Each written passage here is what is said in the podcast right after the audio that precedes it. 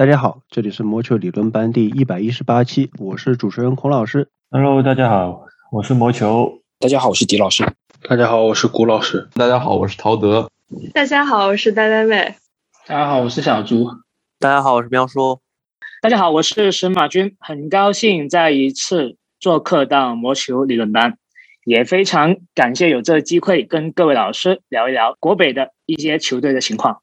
本期节目 MLB 我们聊一聊虚假的两个分区，国联东区和国联中区。为什么说虚假？因为他们没有精神啊！NHL 终于季后赛的第一轮差不多打完啊，八组对阵当中，我们聊聊其中在录制节目时已经打完的七组。NFL 视线转向国联北区这个分区四支球队的选秀状况，目前球队的账面实力以及这个分区大家最关心的一些小 drama。本期棒球我们聊聊国联东区和国联中区。为什么聊这两个分区？就之前我们专门说过，国联西区和美联东区这两个分区非常的内有几支强队也集中在那里。但是看了其他几个分区啊，我就觉得太菜了，太弱了。好像美联的强队都集中到美东了，国联的强队都集中到国西了，剩下四个分区强度非常的低。那么我们今天讲国联部分这两支分区，一个国联东区和一个国联中区。国联东区赛季前瞻的时候，我们说过这几支球队都会很有机会。我们认为他们互相之间差距不是那么大。当时我们的想法可能是这个分区的竞争会比较好看，因为这四支球队都可能很有竞争力。然后发现这四支球队差距不大，四支或五支球队差距不大这件事上，我们预判的是比较正确的。但是这几支球队都特别的没有精神。就截至我们录节目这天，五月二十九日，国联东区是这个情况：排名第一的大都会二十四胜二十败，唯一一个正战绩的球队；费城人第二名二十五胜二十六败，勇士二十四胜二十五败，马林鱼二十四胜二十七败。头名到这马林鱼这里就差了三点五场，国民二十一胜二十五败，其实离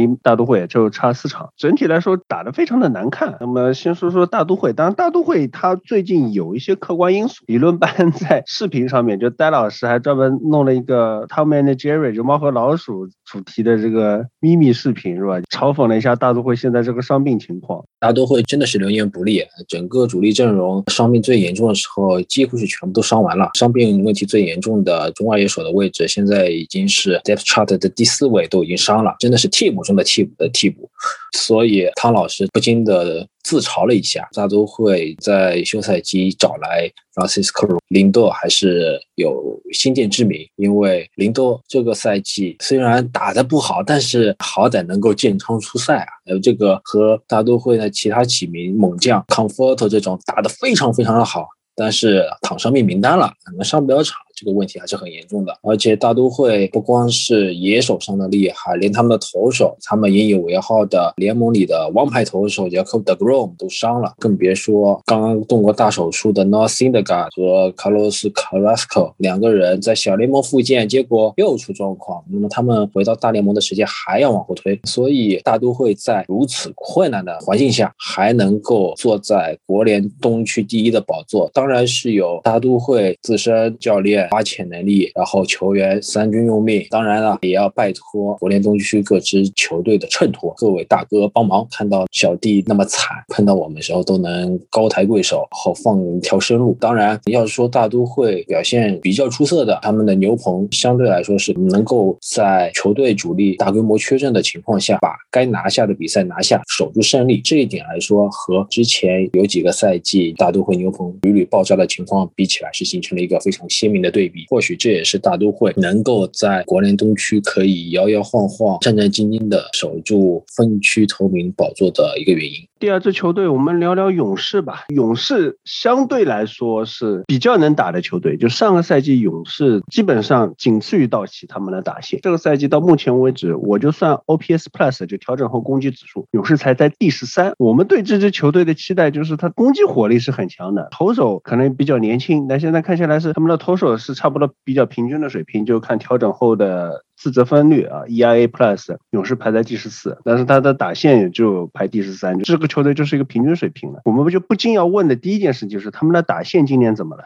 其实我不知道怎么形容他们这队表现，就这个四五月的进攻感觉有点像一般的上半赛季到阵中的部分核心球员有着伤病的影响，然后其他球员又应该被预期要打出来的球员，像欧祖呢，像 L B 这两个这两个球员今年都没有发挥的很，就到目前为止都是一个令人很失望的状态。可能随着赛季深入的调整，我觉得勇士还是有机会预估的，他们这个打线可以往赛季前我们预估的这个方向走回来吧。虽然我们现在知道欧兹呢要休息六个星期，这对于他们来说这也是一个非常大的冲击。但是我们看到最近 Austin Riley 的这个表现相当不错，他也从赛季初那种非常糟糕、非常真的，一度大家都以为他要被送回三内的情况下，的一个的这种挣扎状态走回来。所以我觉得可能短期之内对勇士来说这是一个比较不错的消息吧。打进差这种这种东西啊，我们看到同区的大都会在打击这么糟糕情况下把打击教练开了，然后我们也看到大都会之前的像这种飞球啊，以及很多打击的物理高阶数据都很难看的情况下，炒了打击教练。不过炒了之后，也是因为受到很多伤病的影响，导致这个打线还是仍然的非常难看。所以我觉得进入六月，可能随着大家慢慢慢慢找回比赛状态，我我觉得可能对勇士打击并不是说有一个太大的担心问题吧。那勇士的投手群，这赛季刚开始的时候啊，投手群炸了非常厉害，尤尤其是查理·莫特，过去几年他定海神针一般的表现，到勇士一上来比较炸，但是最近两场比赛渐渐回稳，他的自责分率也下收到三字头了。尼安德森也表现不错，然后比较搞笑的是他们另外一个年轻的支柱投手奥斯卡·伊诺瓦，目前为止表现也不错，但是呢他在伤病名单里面，为什么他最近一场先发被打爆了，然后他很生气，捶了一下板凳，然后就捶的手掌骨折了。但这种故事以前我们听过啊，这个这种事情以前发生过的。Max Fried 今年目前为止就比较难看了，他的自责分率是超过四点六三的。Wilson 在伤病名单里面，然后以及期待中的年轻王牌 Soroka，他的复健进度又受到一些影响。最新的消息是 Soroka 已经宣布赛季报销。真的，勇士这一个先发轮值趋势情况和上个赛季差不多，甚至是没有上个赛季那么好。Fried 上个赛季那么好的运气也没有延续到这个赛季，所以他的成绩有下修，这也不足为奇。而且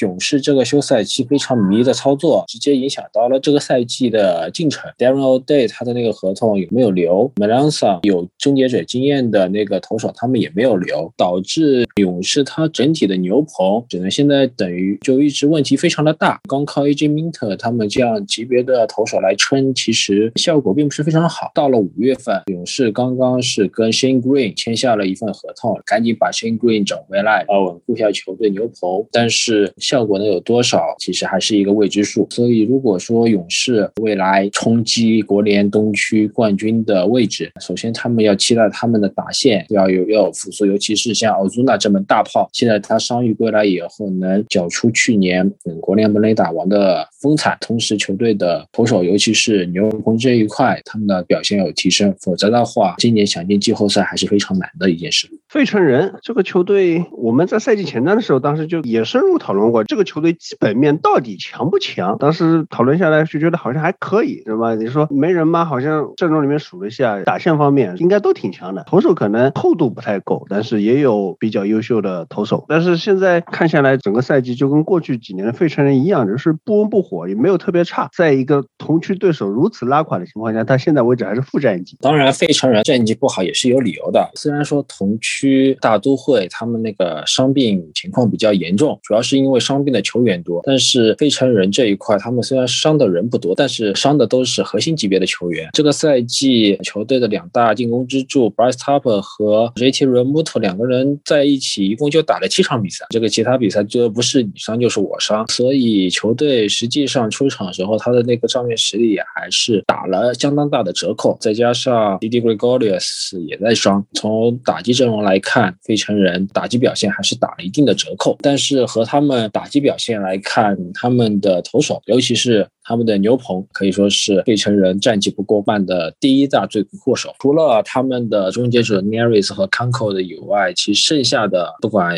牛棚后援投手换哪个上来都是火牛。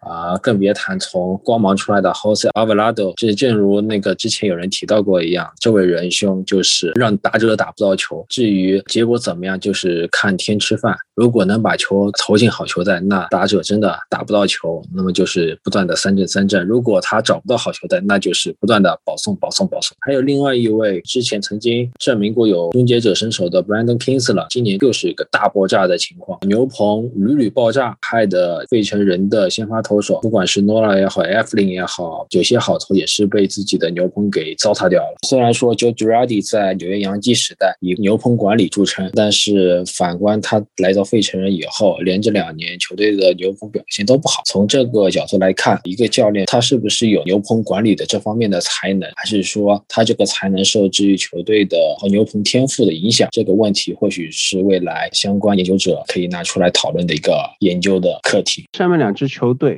华盛顿国民，国民我觉得就不要讲，因为今年他们目前的战绩是二十一胜二十五败，意思就是说他们没有可能在五十场比赛的时候达到十九胜三十一败的战绩啊，这意味着什么？这个大家应该都知道。那么迈阿密马林鱼呢？具体的球员我们也介绍过，就没什么明星球员，那可能他的投手阵容里面有很多新星男，新星意思就是说他还没有到全联盟知名的程度，可能再过一两年时间进入成熟期以后，我们会把马林鱼的这个投手群看得比较重要的。现在就基本上打线都是废物回收的，不管老的年轻的为主。投手群目前为止做的不错啊，算 ERA Plus 的话到联盟排第六，相当的前列。当然这里面不得不考虑到同区对手打线衬托啊，让马林鱼的投手群数据看是那么好看。就这里只问各位一个问题，就是 考虑到国联东区整体如此的拉垮，马林鱼我鱼冠军鱼今年有没有机会冲击一下季后赛？我觉得还真的有一点可能，因为过去这两三赛季，马林鱼在全明星外还没被交易，还是这个拉瑞尔当老板年代的马林鱼最大问题就是投手。但是自从更换了老板，换成记者管事之后，其实马林鱼过去三年的这个投手，尤其先发阵容，我觉得打造的。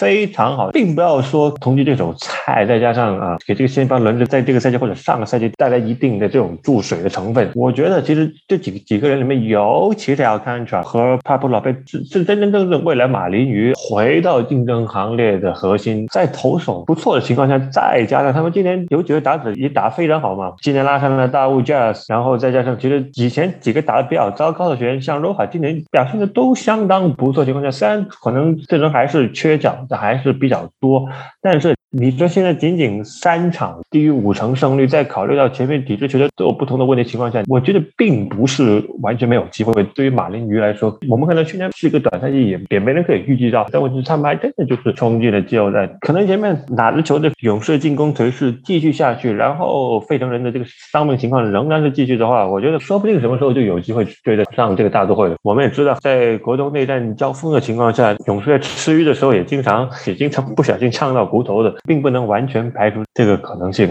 主要马林鱼现在几个大物在一批一批的上来，像今年已经先发过的 Trevor Rogers 投的非常非常的好。现在像 JJ Bleed and Blade 还有 Jesus Sanchez，嗯，可能今年夏天时候也能上来。这波新鲜血液上来以后，说不定可以进一步的激发马林鱼全队的潜能，拿下冠军可能难度大一点，但是作为一匹黑马，抢到一张外卡进入季后赛可能性还是有的，不能排除。马林鱼要抢到外卡，势必就是要靠另外一个分区衬托了，就国联中区。因为我们知道国联西区肯定有一张外卡被拿掉的，所以要国联中区特别菜，拿不到这张外卡，我鱼才有盼头。这个国联中区到我们目前为止战绩是这样的：红雀第一，二十九胜二十二负；第二是小熊，二十八胜二十二负；酿酒人第三名，二十五胜二十五负；红人二十二胜二十七负。垫底的这个球队就不谈了。OPS Plus 方面，小熊出人意料的排在。在第九名，也是我们谈到的这两个分区里面唯一打线能进前十的球队。红雀在第十六名，就比平均线稍微高一点。红人在第十七，酿酒人这个很令人惊讶，他们几乎垫底二十九名，垫底的是匹兹堡海盗。EIA Plus，酿酒人排在第十三。小熊第十六，红雀第十七，就是刚刚比平均要弱一点。红人在第二十四。那么我们先从这个领头羊、领头雀红雀开始，我就问的直白一点，你们觉得红雀是不是一支伪强队？其实这个问题我在过去几天都在问，尤其是过去两个赛季，就就在赛季前做预测然后，就是问红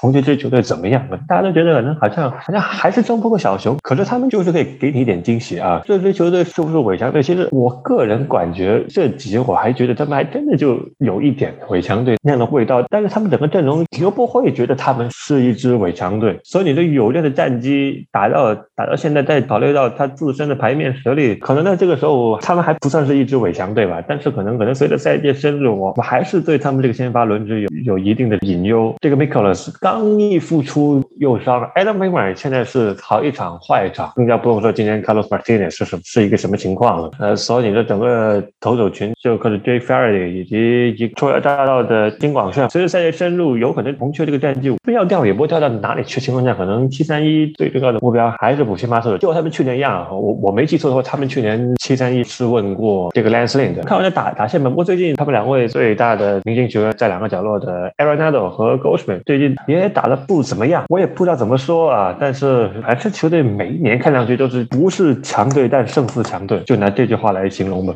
呃，我是觉得红雀在国联中区绝对当得起强队这个名号，不管是账面上还是实际表现，球队里面有看板球星，有稳得住局面的老将，也有相当不错的新兴血液。整个球队阵容的年龄结构也好，战斗力也好，绝对是一支不容小觑的球队。但是放眼国联整个大格局来看，你说红雀是伪强队，那也呃，我觉得没有什么问题。但是不要小看这支伪强队，不死鸟的名号可不是吹出来的，真的是一场场比赛打出来的。国联中区目前为止让人比较惊讶的是芝加哥小熊，因为小熊已经钦定摆烂了。我们本来也是等着看，不是说看他笑话，就是看到他打出不太怎么样的战绩，然后呢，该卖的人都卖掉，什么内野魔术师 Hava Bias 啊，今年还名场面还挺多的，不管是正面的名场面还是负面的名场面，包括 Chris b r y a n 都觉得是七三幺的时候被纳入讨论人，尤其是 Chris b r y a n 打得非常不错啊。球队目前为止，当然也有同区对手衬托的成分，但目前为止只输给红雀，落后半场球。这个小熊到底怎么回事？这个就是说明摆烂还真的不是你想象中的那么的容易的一件事情。真摆烂是有学问的。我们回看前几年的精英，说句实话，我从头到尾都不觉得精英烂的，就是拿状元、拿探花、拿榜眼签那几年是他们是真的在摆烂。其实，其实我觉得他们真的不是在摆烂，他们是。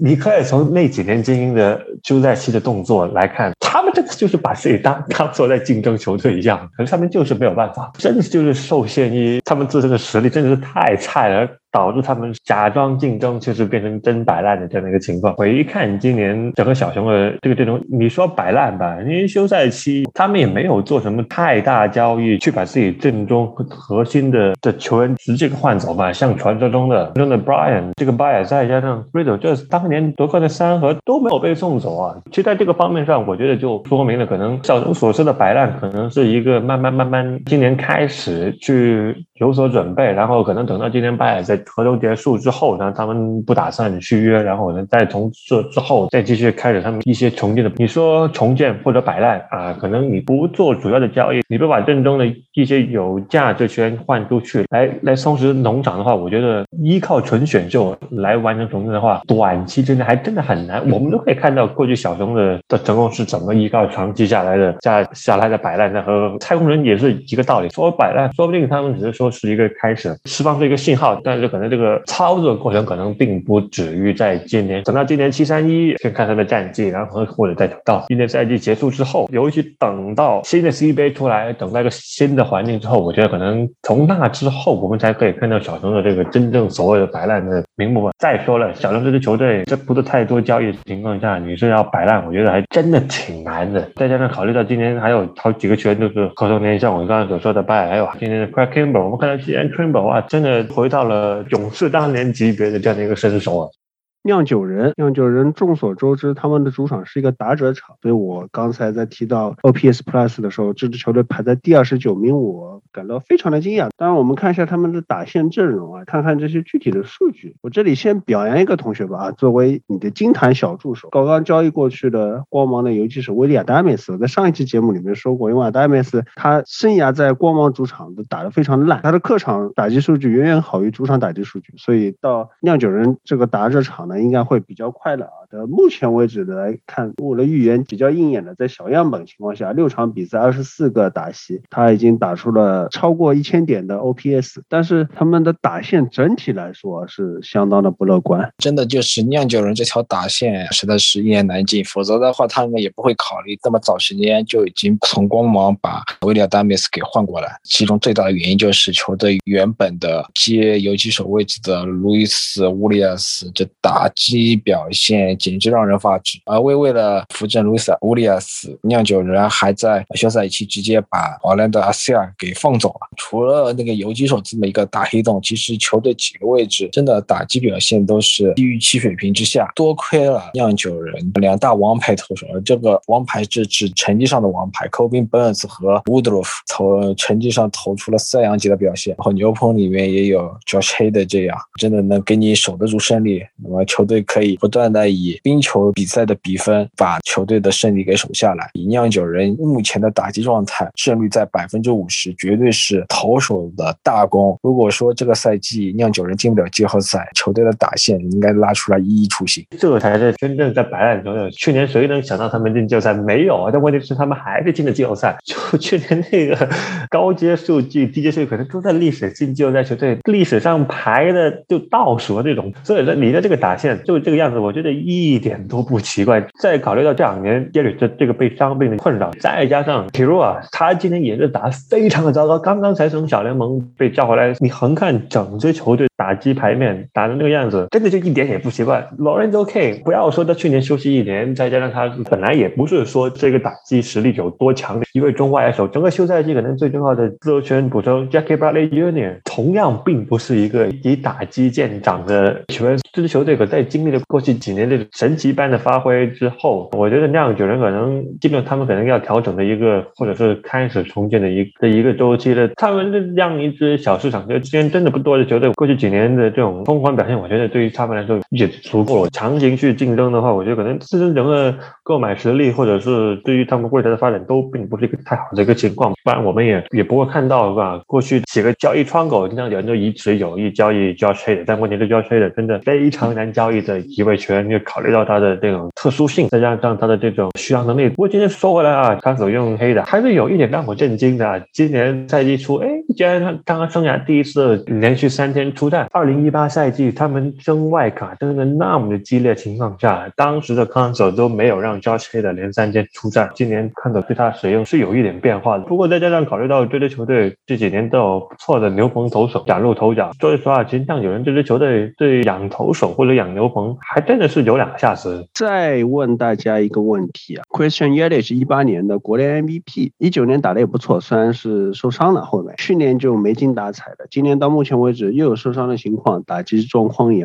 不理想。他也是酿酒人下了破亿大合同绑定的，现在这个时间点，我们来读奶一下，就是你们觉得这个合同会不会水掉？只要不是 Mike Trout 这种级别的发挥，那自由球员绑的这种大合同水的概率非常大，更别说耶利奇这两年的伤病情况，很有可能三十出头就会出现断崖式的下降，到时的话，酿酒人就得提前进重建的状态。当然，其实像以酿酒人现在的情况，与其在五成胜率上下不死不活的拖着，还不如立刻打碎瓶瓶罐罐，开始重建的道路，这样比较好一点。我觉得还行吧。我当年马林鱼这这三个人，我觉得可能我最喜欢的是耶利是吧？考虑到年龄，虽然说对我们考虑到说是打者或者三十岁之后急剧消耗，但是他毕竟他才二十九岁，只是最引诱的是是他这个伤病，他应该是背部吧？我觉得这个真的是的确是一个会影响整个球员生涯长度非常有问题的一个伤病。可能当下之间酿酒人不应该急着让他回来，因为你让他急着回来不会帮到你什么吧？可能慢慢让他恢复好、调整好、复健好，可能等。等到明年之后回来再重新进行一个评估，让他无后顾之忧的去发挥。你这些耶里去的支队，我觉得小市场球队可能总有那么一两个人是他们愿意去拿长约来绑定的。以前光芒是怎么绑 Longoria，也是怎么绑 Snell 的，还有 Chris Archer，当然这三个人后面都被交易走了。不过我们也知道耶里的合同和他们和我刚刚说过那三个人不是一个级别的，是我觉得考虑到耶里的表现，短期之内这边合同烂掉，我觉得还是有点过度担忧了。我对这个合同担心的部分在于，我认为耶利奇名不副实。一八年下半赛季突然开始变得很强了，就是他那一年的 MVP 其实靠半个赛季的数据。一九年打得不错，就这两年或者说一年半打得特别好。然后再往前的话，虽然有进过全明星，考虑到那时候他还比较年轻，就在马林时期也有一个赛季还算亮眼吧。但整体来说，我觉得不是那么出色，并没有给我 impressive 的感觉。就某种程度上，那像一七年 WBC 美国队能把他排在三棒，我其实不太理解。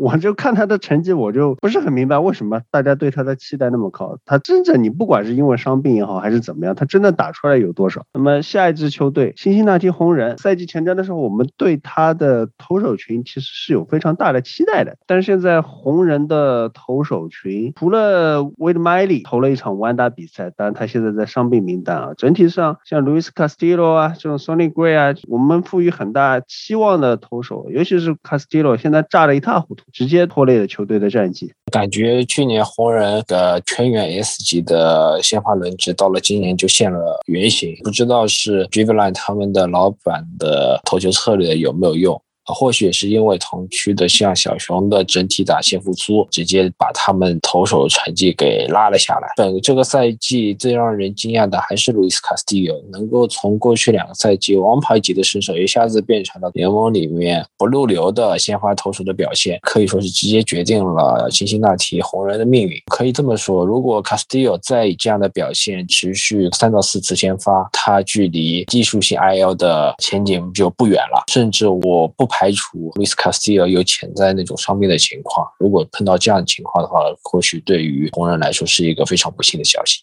我没记错的话，我我好像是在赛季前瞻的时候说过，这个投手阵容可能可能也是有一点隐忧的，但是没有想到这个爆炸居然是来自 Luis Castillo。过去两个赛季有着很好表现的中区的两位投手，一个呃白袜的的 j o Little，一个他这这两位球员今年都投的很不怎么样。我还没仔细看过 Castillo，但是。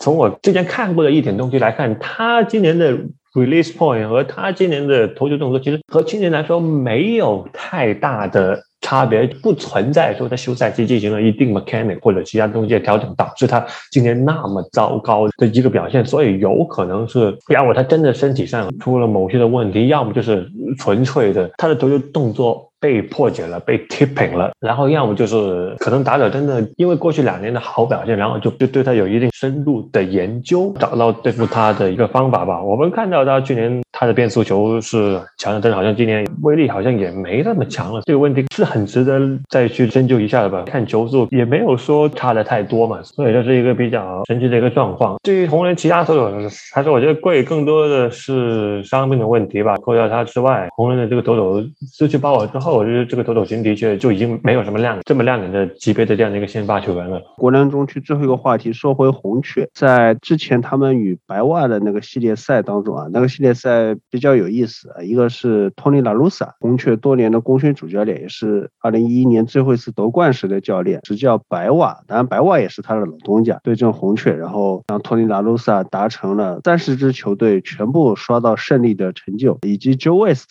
成为历史上执法次数。数最多的裁判，他是在那个系列赛里面达到了个人生涯五千三百七十六场，超过了名人堂裁判 Bill Clime 的原来的记录。不过 West 时代就是裁判他也是像一个轮值一样的，就一个四人的裁判组，一个系列赛，如果是四场系列赛，大家是轮流担任主审、一垒审、二垒审、三垒审的。所以 Jo West 他有五千三百七十六场，但是他这那么多场里面，他担任主审的是一千二百十九场，是县域最多，但。但是放在历史上就很少的。而克雷姆他的五千三百七十五场里面有三千五百四十四场是担任主审，他是一九四一年退休的。在以前的裁判就很多就是能者多劳，就是你牛逼你厉害你去当主审，就很多裁判是担任打下手的这样的性质啊。那么说回正题呢，这个系列赛里面第三件比较重要的事情就是啊，也在这系列赛里面某一场比赛，红雀投手 Giovanni Gallegos 牛棚投手他上场要投球的时候，突然裁判叫停了，慢着，把你的帽子摘下来，怎么回事？就今年大联盟三令五申的一个规矩，就是因为要抓那种作弊嘛，投手抹点奇奇怪怪的东西在球上、在手上，然后增加转速。大联盟为了防止这种情况，事先下发文件跟各个球队说，今年我们要严肃处理，抓到了严惩不贷，而且我们比赛里面还会没收可疑的证据，拿出去检测。之前 Travel Ball 就有比赛用球被拿出去检测了，后来啥情况不知道。然后 Gallegos 也是裁判叫住他，你这个帽子拿下来。然后当当时红雀的主教练 s h i l t 还很生气，就跑过去，你这个球员都上场了，你还要怎么样？还说了很多话。联盟里面作弊的人多了去了，你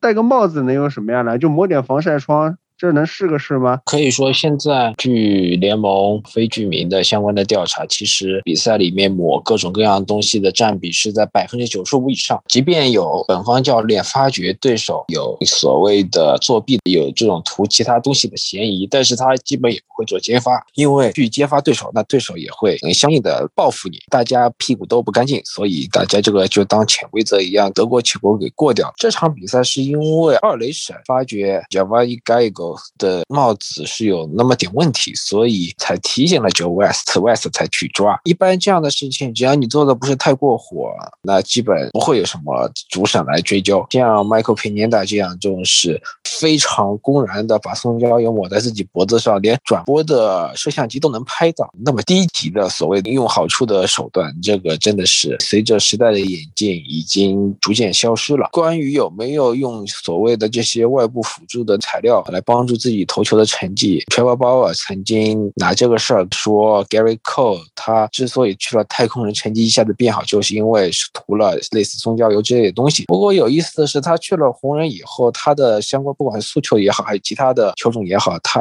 球质也发生了一个显著的提升。随后也在这个赛季，他也成为联盟里面第一个被调查的这个对象。虽然说联盟针对这个问题才开始着手进行清理，但是开展相关的工作还是非常。困难的，第一就是帮助投手加转速的这些物质，其实你很难去鉴别，尤其是到了大夏天，投手在大中午的上投手球，不能抹防晒霜吗？这里面这就存在那种灰色地带，如何去鉴别？或许我们还需要等待联盟出现相关的判例，然后我们才可以进行进一步的分析和解读。单纯站在帽子上面有。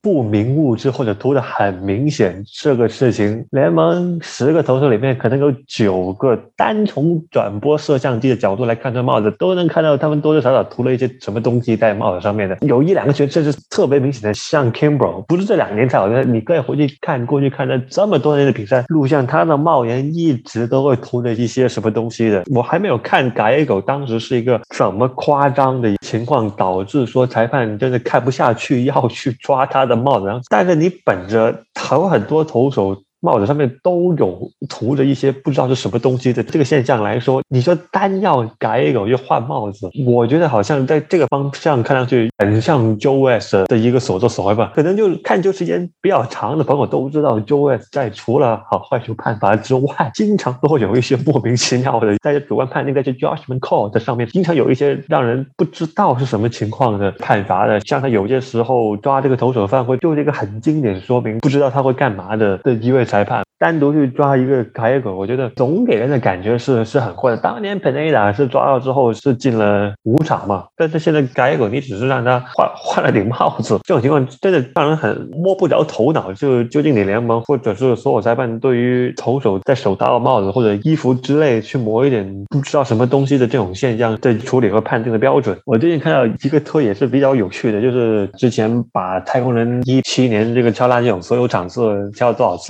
做了一个网网站的那位球迷在推特上发了一条很有趣的推，就是说他也看了一下超超尔鲍尔的今年疑似抹油的一个或者是抹物质的一个情况。他看了一下，当鲍尔从裁判手中接到一个新球，他去手套的频率非常的高，而当他接到他之前用过的球的话，他再去手套的频率就非常的低啊。这个我觉得也是一个比较有趣的一个现象。当然，他也是一直提倡就是干脆你联盟就把抹什么东西之类的都合法化，类似这样的一个呼吁吧。联盟终于有有一天是要真正的面对这种真正的要把这种 unwritten rule 正式化，去写进入里面吧。因为现在说句实话，真的找十个人，可能有九分都会多少涂点东西在上面的了。再加上刚才李老师也说了，就是你中午场你让一个投手哇不擦防晒霜，这个去投球，这个不是作不作弊的问题，这个是他会被晒脱皮，他会被晒晕的这样的一个情况。还有就是当年彭丽亚说是他，或者说以前光芒不是还有一个人被抓过的吗？就名字我忘，就是他自己号称就是说是风油精嘛。南方可能夏季草地也会有比较多的蚊子在草地嘛，涂些风油精，然后让自己再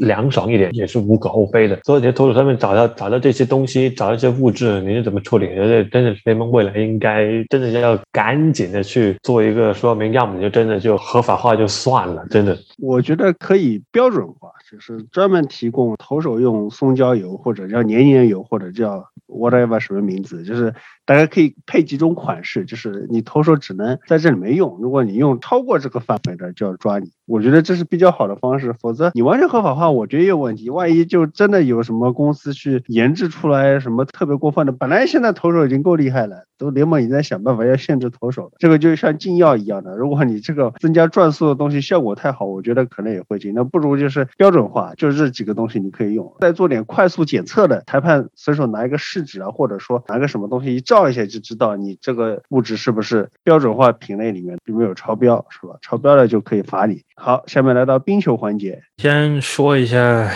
八场首轮打完了七个，剩一个枫叶跟蒙家人，这个是就算了，就还是趁着大家人都在的时候就录了吧。那场枫叶这个球队不知道说啥，那就先从这组开始说吧。嗯，先从北区开始吧。温尼伯喷气机队四比零横扫埃德蒙顿游人队，是我这种卖黑的 White Dream，万万没想到啊！咱说残兵败将可能有点过分啊，就是防守就是非常漏洞百出的这个喷气机队啊，尤其是在交易截止日到现在状态非常差的喷气机队，成功的封锁住了游人队的这个麦克戴维和 d r y s e 的两门火炮，然后最后四比零把他们横扫。而且我觉得最关键的不是能把他们封住，是能够在落后的情况下连续追回来。我觉得这个是比较牛逼的一点，在加时赛中，哈勒堡明显比 Max Smith 要更稳一些，然后 Max Smith 也丢了两个比相对来说小比较不应该丢的球吧，尤其是丢给 Paul Stastny 的那个进球，完 near side board 一个特别没有威胁性的一个 r i s h a 直接就打进，然后 Game One 就丢了。之后剩下几场比赛呢，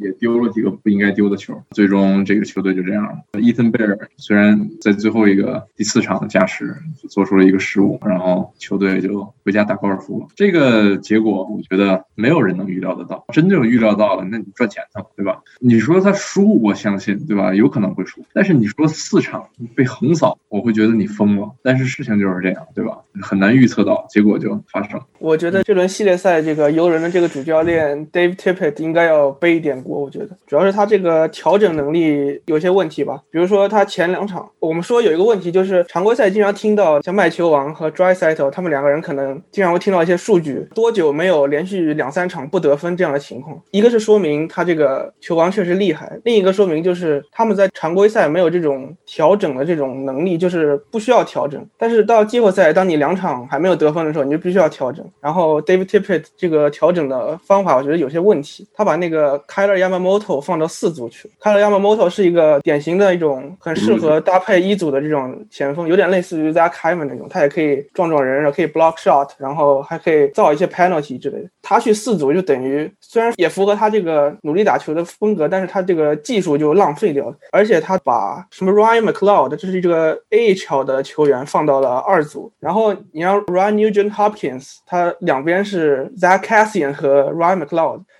如果我觉得他带一个还勉强能带得动，他带两个是真的带不动，所以就相当于游人队只有一组在打球，而且三组的话，游人队有一些人像 Kyle Torres 或者是 Dominic Cahoon，虽然这两个人常规赛打的都一般，但我觉得在季后赛的关键时刻是可以拿出来做一个就是一个变化这样的，但是他最后都没有选择这样的人，所以我觉得这个系列赛他的调整有一些问题。Ryan McLeod 这个的确，我不知道为什么季后赛就突然开始用他了，本来常规赛也是最后时刻再回到有人，不理解，打得非常平庸，季后赛没有任何。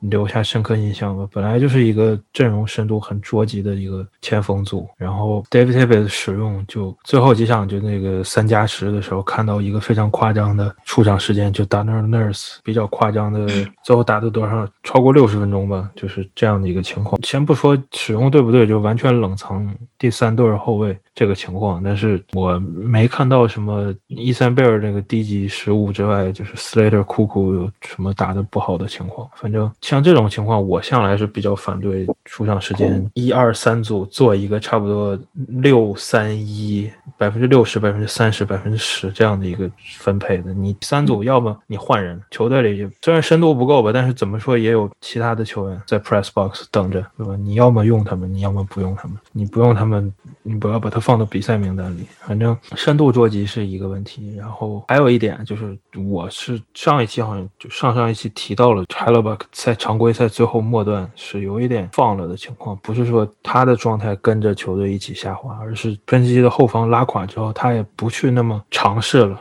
已经不重要的比赛了，没有必要了。所以 h a l b a 这个季后赛的状态还是不错的，但是好像 Max Smith 真的就一样的稳。可惜就可惜的，真的就是加时赛的比赛就一球之间。加时有的时候就是一些意想不到的进球吧，可能说就像一种谁先心理上出现一点问题，谁就谁就完。Max Smith 丢了两个可以说是不该丢的球吧。我觉得你刚才提到 Darnell Nurse 这个上场六十分钟这个事儿哈，有的有人球迷觉得是 Darnell Nurse 牛逼，对吧？的确是他牛逼，但同时你也这就表示了你这个队为什么会输球？你完全没有后卫的防守深度，你的主教练对三组后卫完全不信任，对二组后卫甚至信任度。这就说明很大的问题，就是你没有一个合格的这种吃时间的这种二组、三组后卫，你的后卫都是这种太偏科了，就没有办法用的这种后卫。库里卡这种就完全就在冰上就存在感为零，Chris Russell 甚至都上了那场，对吧？我觉得这就是这支球队就是明显就是，我觉得 Ken Holland 要背锅，他在交易截止日之前的这些不作为，导致了球队最终在进攻方面缺乏深度，在防守方面缺乏深度，对吧？他一没有交易来说到防守的这种帮助，之前炒的养沸沸扬扬的说要交易 Matias e c o 或者前锋像这 Adam Henry 这种，或者是 Michael Gordon，结果谁都没整来，对吧？你可以怪在呃纳什尔突然改变战略，但是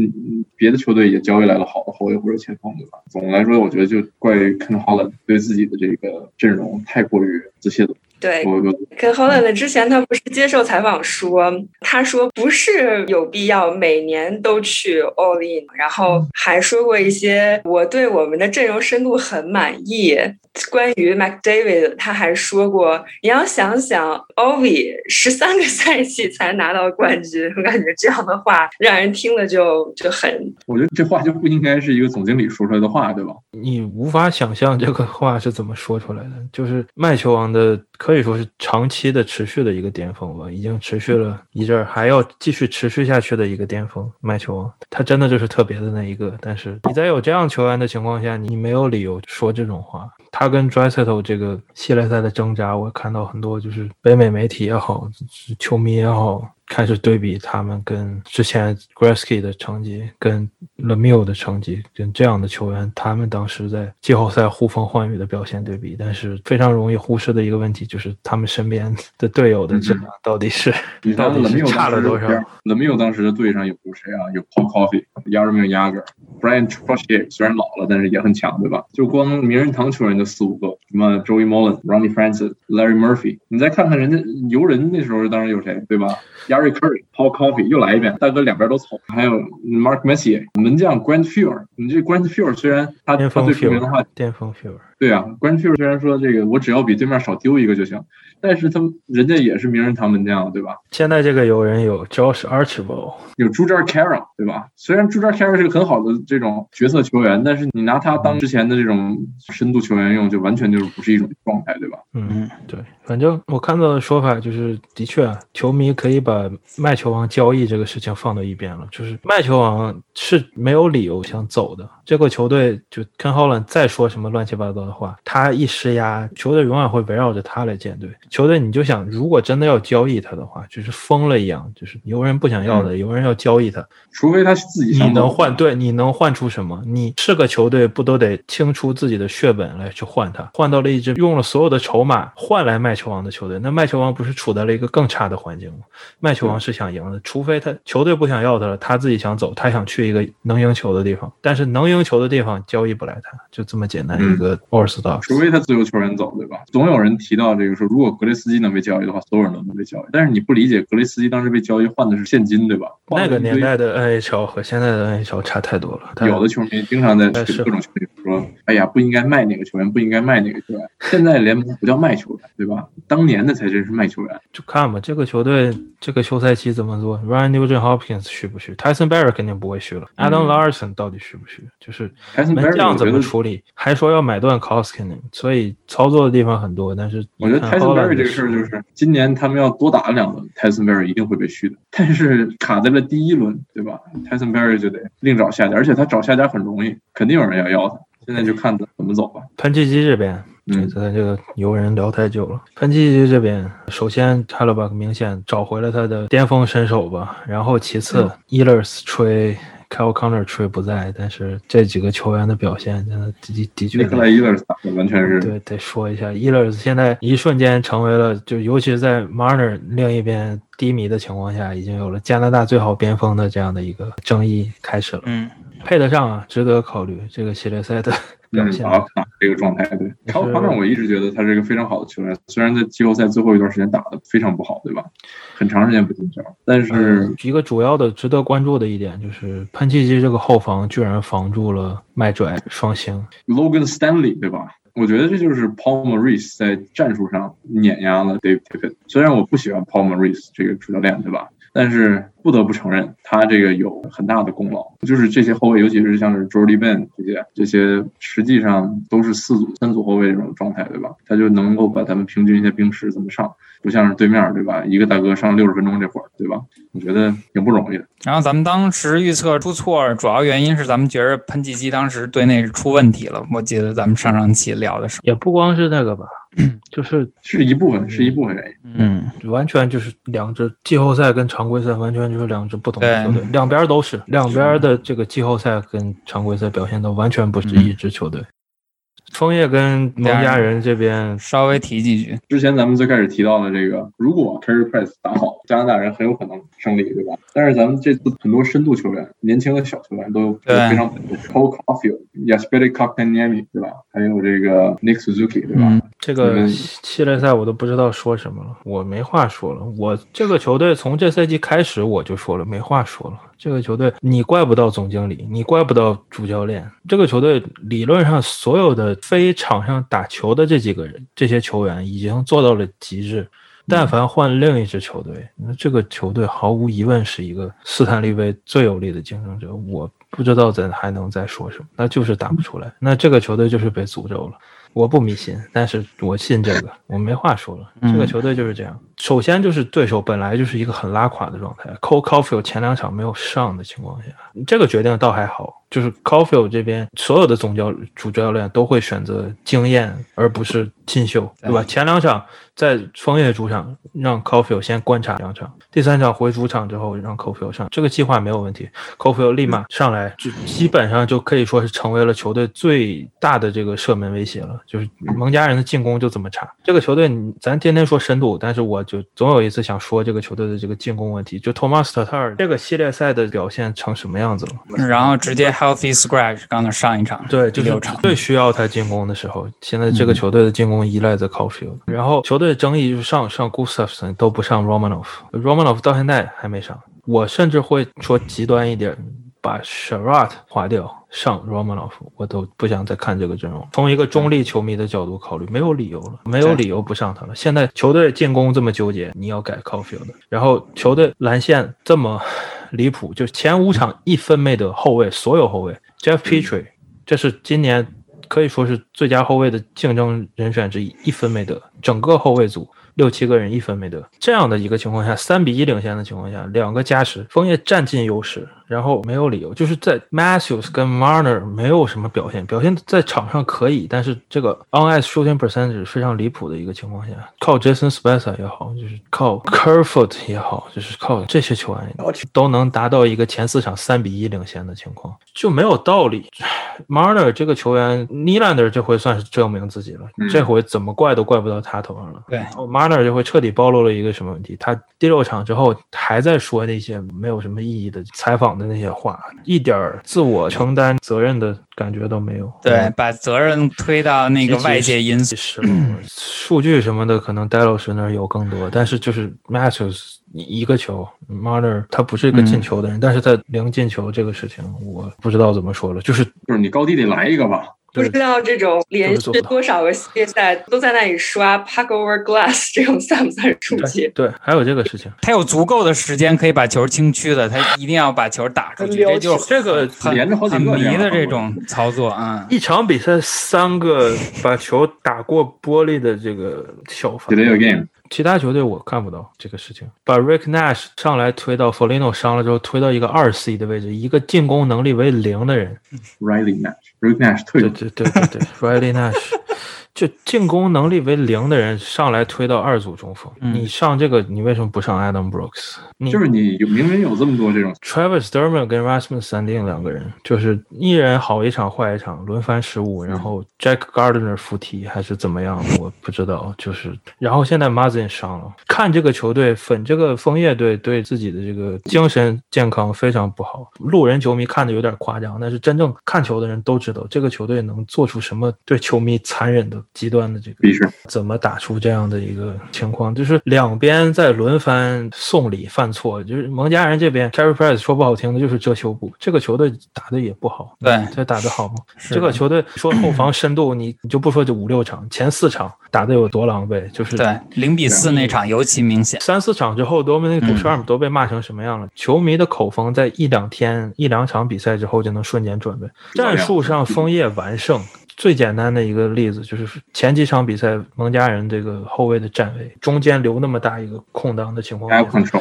对 gap control 多少次能让在一打二的情况下，能在 gap control 这么失败的情况下，能能额外创造出机会？gap control 前锋带球禁区之后，两个人关的来不及，开始关的时候，轻松的有左边右边的人追上了，创造更多的这个进攻机会。无论你是想 dump 还是你是想 lateral pass 怎么样，就是战术上是枫叶完胜的。就哪怕第五场、第六场加时赛，枫叶也是完胜的，就是赢不了。那 我不知道说什么了，就是 park luck。也好还是怎么样？嗯，就蒙家人其实打的已经挺乱七八糟，有点瞎打那意思。就这季后赛一开始，然后球员也不兴奋。蒙家人这支球队，我觉得赢了的话吧，到下一轮也是被那谁干掉。对，是的。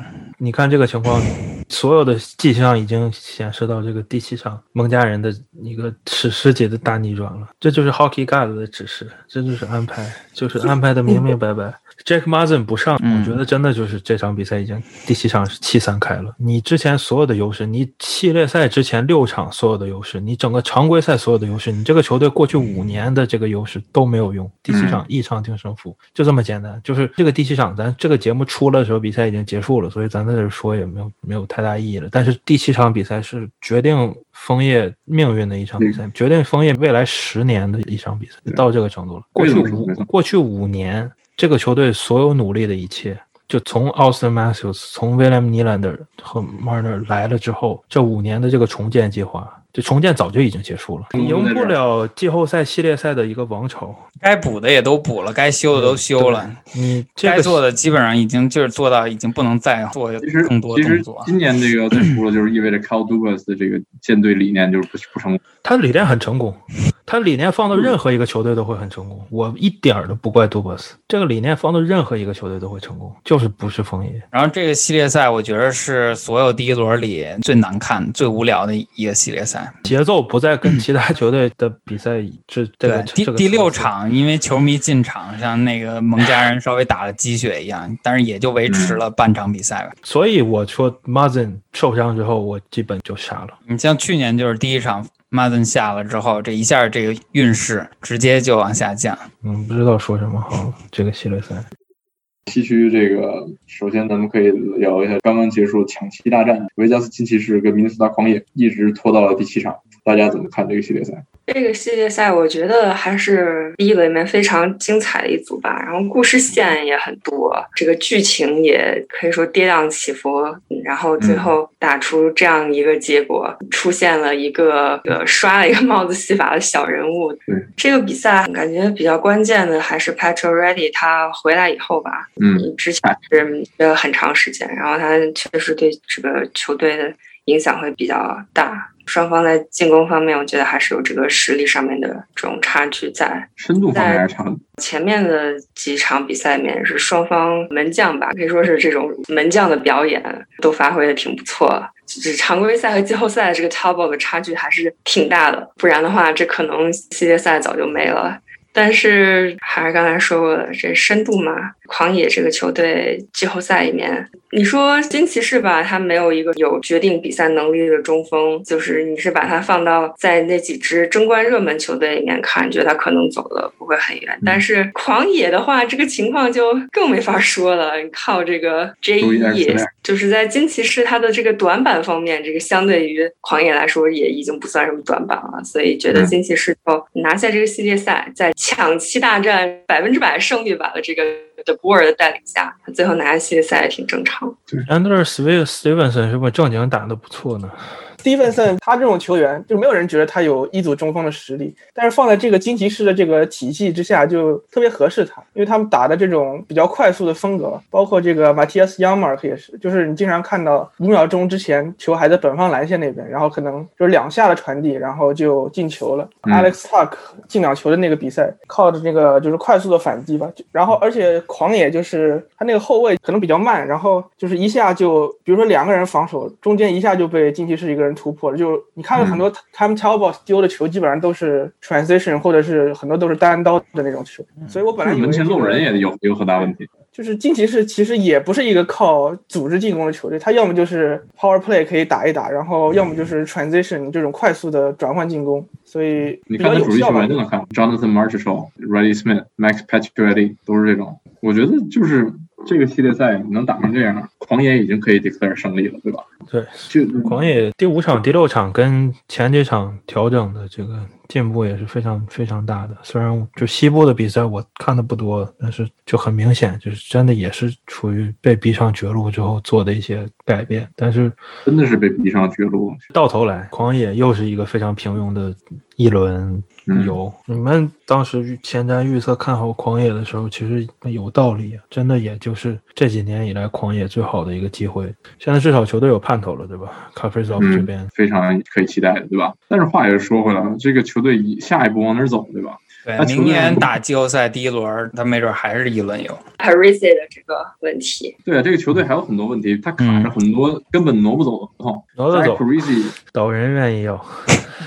Ryan Suter 导人直接给领走了，对吧？Zach Crazy，但是下限很高，上限很低，所以是的，这系列赛能把金骑士逼到抢七已经可以了，让金骑士紧张了一回，至少，而且是消耗了很多呀，所以第二轮这一开始直接在那儿上了嘛。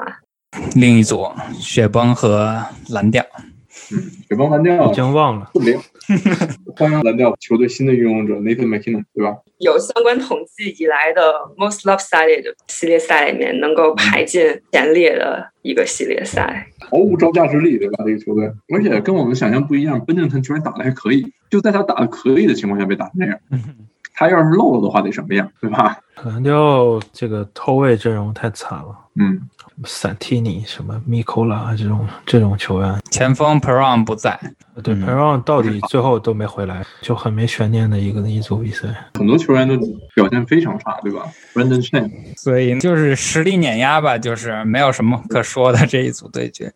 佛罗里达美洲豹队在遗憾。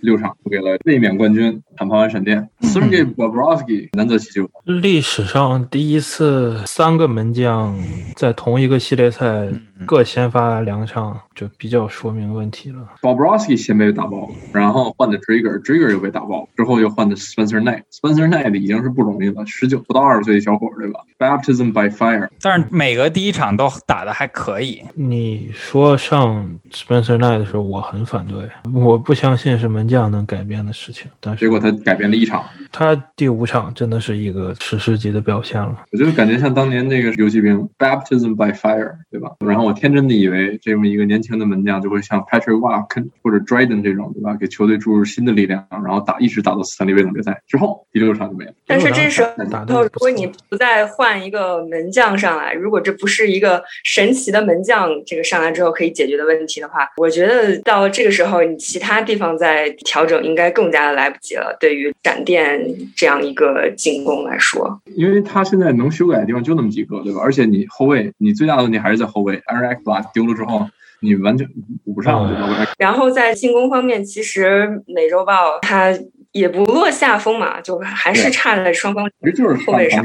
但是我觉得就跟胡老师说的，前面几场比赛就是后卫投入在进攻里太多了嘛，对吧？维格尔他这个系列赛太差了，这是我见过他打过最差的六场比赛。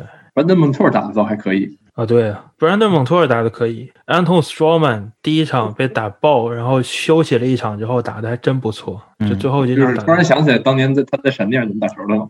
坑人的基本是比较有意外的，就是 Vigar、n u t i v a r a Gustav Forsling，Forsling 还不错。这个 n u t i v a r a 就很奇怪 n u t i v a r a 一直我觉得他是很稳的后卫，对吧？有的时候就这么奇怪。他 Vasilevsky 真的就是除了第五场，第五场也不差，但是是神奇的被 Spencer Knight 给发挥掩盖过去了。但是就还是一个门将碾压的状态，就是进攻机会创造的够多了。其实我觉得这个系列赛结束之后。就会留给美洲豹队最大的问号，就是门将以后怎么办，对吧？你现在有三个能打的门将，一个有签着一个一千万的合同，一个可能面对着扩张选秀或者是自由球员，Trigger 就走了。你这个今年就是鲍和 Spencer Knight 了，毫无疑问。对啊，你现在就想 Spencer Knight 未来怎么办？你这个鲍早晚有一天会遇到这个情况，Spencer Knight 打了，然后鲍还卡在这，也无所谓了。到现在未来两年，我可以看到两个人五五开的一个使用。你就是趁着两年之后那个再说了。现在需要想的是，到底买不买断 Endo？就是你后卫的怎么办？这个 Anton Strongman、Keith Endo 这哥俩，他俩 Endo 到底能不能处理掉？对，Strongman。可以留了，就如果他能再这么打下去，他可以留下。烟斗是真的没有意义了。我觉得中区现在这个闪电就走向平民啊。嗯，明年就不是中区了，明年大西洋区竞争会非常的激烈。看都不用看了，这又是一个。嗯，在一个中立球迷的角度上，没有任何理由去看西部。你没有任何理由在有这样的分区的情况下，你还去关注西部的比赛。我就这么说。东部这两个区就非常这个倒霉的，对吧？没有办法。最后，在咱们再看中区的下一个这个分组啊，纳什维尔掠夺者和不出不出意料被凯罗莱纳飓风呃淘汰。虽然说是不出意料，但是这个比赛打的一大半都打加时，还双加时。说的是六场比赛结束，其实这个加时的时间加起来等于一场比赛。打了八十。这个系列赛打的就让我想起了当年那个一个 meme，Packarina was too is just too good right。现在这个 meme 就变成 UC Soros is just too good right now。Soros 一己之力给他们主教练 John Hynes 又续了一年，就是这么强，对吧？Soros 能带这个球队走多远，那就是多远，别的就不用去想了。就是这个球队依旧有很多奇怪的问题，就比如说你这两个九百万中锋怎么整，对吧？Ryan Johansson、Matt Duchene 这哥俩摆在那儿，你就烂在那儿了吗？这个系列赛他俩的贡献基本上就是个位数，这哥俩基本就没没有什么存在感，还没有 Eric Hola 打得好。反倒是 Granlund 证明了一下自己，对 Granlund 还是得把他留下来。对，就是这支球队还是你现在 identity 是什么，对吧？你到底是一个竞争者，还是一个得重新组建的一支球队？你现在球队上有一个可以承担大任的门将，这很好，但是你还得搞清楚自己的核心球员到底有谁，有谁是不需要的，有谁是要留下的。Matt Duchene、Ryan Johansson 这种球员到底还在本你的 plan，但是你要不要他，你用谁来换，对吧？这就是很有意思的一个问题。但是总的来说。还是卡罗莱纳飓风这边还是强，强还是强，对吧？那 d a l k o v i 窝了这么多年了，终于稍微有点惊讶。那 d a l k o v i 他还有新秀身份，稍微有点惊讶。明年你去 Peter m a r a z i 肯，明年这个 James Reimer 肯定就要走了。你 Peter Mrazek 怎怎么续，对吧？就是一个有意思的问题。你是花大价钱去 Peter Mrazek，还是去一个这种真正的所谓替补门将？像是等下这个钱可以来一个替补门将，或者是 Chris Trigger 这种，对吧？Peter Mrazek 就给一种给一个这种需要门将的企鹅队这种球队来。那 d o g v i c 这边看他打球，反正。挺吓人的。季后赛这种时刻，如果这种中立球迷还好，主队球迷看这种喜欢搞 puck handle，就是喜欢控球的门将，肯定。你看我作为一个企鹅球迷，我就不想说这事儿。比较闹心的，对，就是这种没有必要的 aggressiveness，总有的时候真的，你但凡失误一次，有的时候一场比赛就就走向就变了。喜欢在门后拿球的这些门将，其实战术你攻击性强一点，很很容易破，容易被针。对，非常简单的一个一二二 trap 就可以限制。对呀，这种喜欢打向两边板底的这样的一个打法，你我对这种门将的这种，就是我对他们的评论就是这样：你没有 Martin b r u 的金刚钻，你就别别揽 Martin b r u 的瓷器活，对吧？对。但是我觉得可以理解，在飓风这个主场就是这么燥、这么燃的地方，门将也很想表现自己的嘛，老把自己固定在门前，就对吧？那的他除了这个 Park Handle 有点问题之外，这个系列赛也是非常强的一个表现。他这个系列赛里面已经翻车了呀，所以这个下一轮里面不敢搞这种。不像某些同志对吧？翻车了还继续弄对吧？这个系列赛我觉得大牙这边，因为我们一开始都觉得蓝调打雪崩，还有飓风和大牙这两组应该是实力悬殊差距最大的。然后隔壁横扫了，这边居然打了六场。我觉得除了 Sarah Stray，还有一个人打的挺好的，就是 Roman Uzi，有点恢复那个去年那个 Norris 那个赛季水平，就是一个人操纵了整个进攻的这个流畅的。然后还有就是飓风这边，我觉得有些人打的还不是很好吧。阿后和 Natures 还可以，然后但其他像 Terry Vine，我就本来不想说他，因为 Jordan Star 就是虽然今年常规赛打的不错，但是我们总觉得他可能是那种不属于真正的他们应该依赖的那种球星。像什么 Svechnikov 和 Terry Vine 这两个可能本来应该表现的更好一些，但是还有 Trocheck 这些，但是最后还是要靠 Jordan Star 来 carry，就是打进很几个非常关键的球。如果他们要打过闪电的话，这些人必须都拿出最好的表现。我觉得闪电这个球队就是你势不可挡，唯一能挡一下事实的就是飓风。那咱们再看下一组，东部最早完事儿的几组之一，对吧？棕熊在五场淘汰了这个华盛顿首都人。啊，这个比赛结束的太早了。但是虽然看着这个系列赛结束挺快，其实呢挺惊险的。很多时候，我感觉如果系列赛这第二场要是被首都人拿下的话，那形势对于棕熊来说就已经非常凶险了。但是还好，棕熊这边也是有不少球员，他是证明了自己季后赛那种关键球的能力。不管是慢热的 Pasta，他是从这个系列赛的后段，然后开始慢热，到现在这个打到第二轮了，是是很热，感觉他活过来了。然后这个。呃 Perfection line 里面，我觉得现在看这个还是 Marsha 非常重要，一直非常稳定的一个表现吧。嗯，当然 Bergie 不用说了，这个攻防他都做的非常好，他的争球啊，他的 block，他的 take away 一直都是很好。然后 Taylor Hall 虽然他进球助攻也没有刷很多吧，但是都蛮关键的。这个系列赛开始之前，比较担心就是棕熊这个后防线嘛，因为 Chara 走了以后，你 Chara 也是这个系列赛里面的一个重要的故事线，很多人等着看棕熊这个后防会变成什么样，是吧？然后一开始这个形势确实不太好 l a z o n 直接就受伤了，但是 Clifton 他在这个时候就是发挥一个万金油的作用，让他打这个左边也能打，右边也能打。然后棕熊他自己在后卫的这个进攻能力方面，McAvoy 这一个赛季下来，嗯，也是证明了自己吧，挺全面的一个后卫，这个带球、组织进攻啊、防守这些。都挺好，然后门将呢就更不用说了。首都人正好是到了这么一个拿不出来一个合适的正经的门将，你就这种情况的话，就不要想在季后赛里面能走多远了嘛。就是很很有意思，你出你又出了三个门将，你有三个门将对吧？三个都能差不多能拿首发的门将，但是又差三个都差不多又打不了首发的，都没那个季后赛这种你想要争冠一个球队首发水平。我比较惊讶，就是突然就决定要用 Samsung。你为什么不接着用？对，很费解。嗯，Anderson 正好状态还有，结果 Samson 呢，虽然打的还可以，对吧？结果门后一个失误，关键时刻，对这种大场面一下就出现这种。感觉这两支球队就是比一个谁失误少嘛，因为这个时候双方的这种打法都不是那种看其他一些比赛里面那个进攻多么的华丽那样。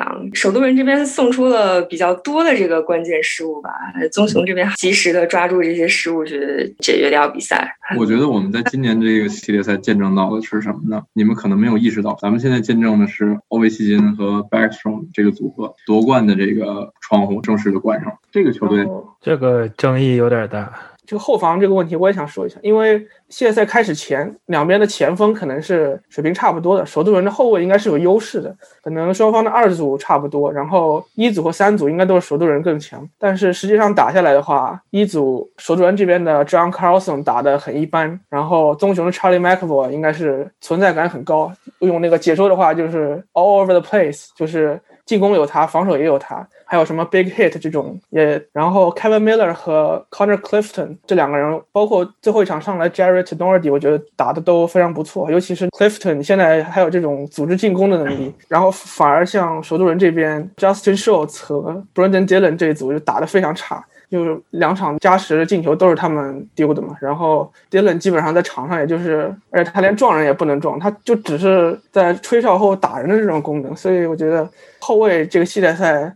是首都人那个失败的关键嘛？然后前锋的话，具体我也不多说什么，然后我就点名批评一个 Nick Backstrom，这个常规赛打得这么好，然后 NBC 一直在奶他说什么季后赛关键时刻进了多少个什么加时进球什么，但是这个系列赛。就完完全全就是隐身的状态。刚才说半天没提棕熊这边这个门将吧？就说之前 Rusk 这表现怎么样？好像还有点争议啊。嗯，数字是挺好看的，扑救是挺多的，但是也不得不说，首都人他没给他制造什么实质上的麻烦，就是射门吧，都是一些蛮好扑救的。破门的那些当然是必进的机会，各种折射也好，二打一什么的，就丢那么几个球。首都人在门前做的这个遮挡吧。扰乱的工作都挺少的，所以我觉得也是让 Rusk 反倒这一个系列赛里面相当程度上的找回了信心。经过去年那种非常离奇事件之后，你刚才提到这个首都人的这个前锋，你要批评的人啊，有两个人吧，你没有提到，一个是 Anthony Manta。刚才这个熊妹说到这个门前的这个事儿，Anthony Manta 就没有起到这个好的作用，而且他在这个 Periphery 也没有能够贡献很多这个进球的机会。第二个你要批评就是 Alex Ovechkin。他在这个系列赛虽然进攻方面也有一定的输出，但是作为队长，我觉得他就起了一个非常差的一个带头作用，对吧？第一，Brandon Dillon 进球了，他庆祝像是自己进球一样庆祝，这个我就觉得很闹。第二是当时 Samsonov 出现失误，嗯，出现失误，对吧？大哥直接就是对稍微懂点俄语，读读嘴上，对吧？竞技体育里怪队友这种真的是很伤士气的。而且你作为队长怪队友，而且是个年轻的小门将，差不多也是新秀，对吧？这就是直接是。骂队友了，就不是怪队友都。当然，可能人俄国人不太一样了，对吧？但是倒 倒也不是，对我对这种事情倒还没那么夸张，因为对 McDavid 我也不认为是一个特别好的一个领导的作用。但是这一会儿再提，对吧？之后 Ovechkin 这个系列赛防守非常差，他在冰上的时候给对面参与防守的这个机会就是非给了非常多的奇怪的机会。我觉得这这支球队现在需要也知道要重建了，你即使是个短重建的一个过程，而且 Ovechkin 的合同也要到期了。所以我跟你说了，毫无疑问要续，就基本就是给球队压力了。对他肯定是要去，但是但是你他现在又说要交易这个任何一个不是 back 胜或者不 back 的球员，那你怎么重建？对啊，你这你这个球队下一个赛季就是，我觉得你没有重建的，你没有退路，你不能重建。你有外，你不是重建就是 retool，你也不能 retool。但是你你没有选择，球队内部有这个问题吗？库兹涅草现在问题在摆了，萨姆松诺这两个不服管的人对吧？你拿他怎么办？Samsonov 球队太器重了，球队还得留 Samsonov。年草就不一样，把 Samsonov 当成了这个未来的这个头号门将来处理的话，年草就不一样了呀。我觉得他们的理解意思就是，库兹涅草是 Samsonov 的 bad influence，所以得把库兹涅草整走。我是这么理解的。Connor McMichael 马上就要，对吧？我觉得这个 Ovechkin 这个骂队友的问题，我们可以先放一边，因为我觉得怎么说骂队友，首先那个确实该骂，但是只不过比如说你回更衣室再骂好一点，不要让大家看到你这个内部的这个问题。然后，但是他还有很多地方可以展现他这个心态有问题，就是第四场应该是那场就是棕熊完全碾压的一场，然后可能守住人的最后才进了一个运气球，有一个 shift，然后 Pasternak 和 Martin 都去撞了他，然后他很不爽，然后他就一直待在外面，他就是 shift time，就是他应该到。时间了，他应该回 bench，但是他很生气，他死活不回，就一直在外面乱跑。这种对于球队肯定是一个负面的作用吧？我觉得奥巴这个心态跟他夺冠之前的那个心态完全不是一种了，已经。我觉得，所以我觉得没了看他之后，这个队就就完了，就是不太不太成。拉比奥赖带到这个程度已经不错了，比比去年 Todd r i d d e n 强，对吧？除了 t o r r i d n 和 Barry Trotz，咱们来到了下一轮系列赛，准备好套的开始一个人开麦骂整个球队了，对吧？但实际上我不想骂整个球队，我只想骂一个人，Tristan Jarry，你丫干嘛呢？这支球队是我在二零一六一七赛季以来见过企鹅最好的一支球队了，甚至我觉得比那个球队在前锋深度上更好一些。甚至比一七年的后卫深度要好，而且系列赛打的前锋，你要说谁打的不好，就是一组打的不好，对吧？但是 Brian Russ 也进球了，但是 Jeff Carter 对吧？也跟你有 Malkin 打的都还不错。你要怪你就怪一组进攻可能稍微有点哑，但是他们也很努力，对吧？你要看比赛，他们的确是在制造进攻机会，但是 Adam Pellick 和 Ryan Pollock 这两 RP 对吧？是永远的神，就是防守真的很强。虽然刚刚被这个 Passion 给点燃了，对吧？但是第一轮那么企鹅打成那样，这哥俩有很大的功劳。第二就是伊利亚 Sorokin 这个门将就是很有意思，他在俄罗斯是打过非常高级别、非常这个的比赛的，对吧？而且你现在也能看出来非常冷静。他这个尤其是底盘的活动，就是从 post to post 这个 movement，我觉得是我见过门将算是比较强的了啊。而且 glove hand glove hand 也是非常好的。嗯，我作为企鹅球迷也是非常羡慕。之后就是这个他们的这个所谓的联盟最好的。四组 c a r l c l a r b a Paul Martin，还有这个 KG Zizikas，这个奇怪的组合，非常这个达到了自己的进攻目标。然后 b o v i l i e r 和 Brock Nelson 两个人开火，尤其是 b o v i l i e r 我觉得这一个赛季证明了自己真正的实力。我一直觉得 b o v i l i e r 是一个非常被 underrated 的一个球员啊，就是导人这支球队上藏了一堆非常被 underrated 进攻型球员。就是我一直觉得，你作为一个进攻球员，在导人上打。就意味着你一个赛季少得十分，打底。Brock Nelson、Anthony b a v i l i e r Matt Barzell，对吧？Josh Bailey 都是这种球员。J.G. Padron，对吧？但是我觉得总的来说，这支球队整个后防线打得非常好。Scott Mayfield，还有这个之前刚二 P 那大哥啊，都是非常强。之后咱们说一下这个企鹅队，刚才咱们也提到了进攻方面的一些问题，但是实际上我觉得进攻打得还不错，防守呃问题也不大。最后两场比赛稍微有一点失误，对吧 f o r C 一直整个系列赛打得非常好。最后虽然有一个非常低级的失误，但是我觉得这是难免的问题，对吧？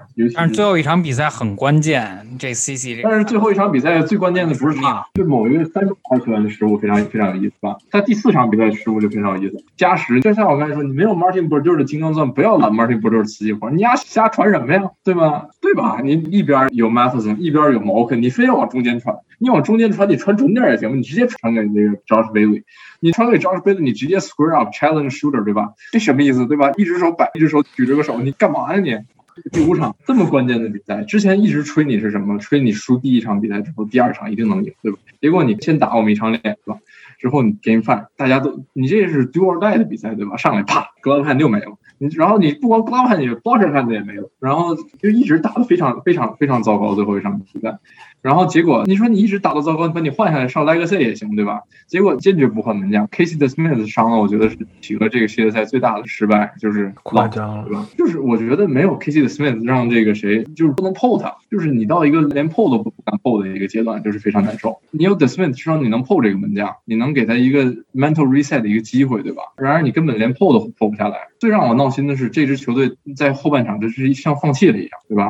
完全就是一个 dump and chase，dump and chase，然后门将结果。最后剩四分钟，John Marino 还给了一个 double minor，你这不逗我玩呢吗？你这还玩什么吗？之前球王的这个克罗斯比和毛肯的这个 window，我觉得已经不剩多少年了。最后再有两年撑死，这个赛季是最好的机会，结果让他给浪费了。下一个赛季，我觉得。Jeff Carter 还剩一年，然后你 Jason Zucker 或者是这个 Teddy Booger 被选走一个，你还能接着再打。明年要再打上这这一样，就不用再玩了，对吧？我就觉得企鹅要么你得换个门将，要么你就得好好调教一下 Tristan Jarry。你 GM 不是 Ron Hextall，Ron Hextall 不最擅长就是调理门将吗？你调理调理试试，对吧？就这个，你要么你签一个 Linus Omark 或者是 Peter Mrazek，对吧？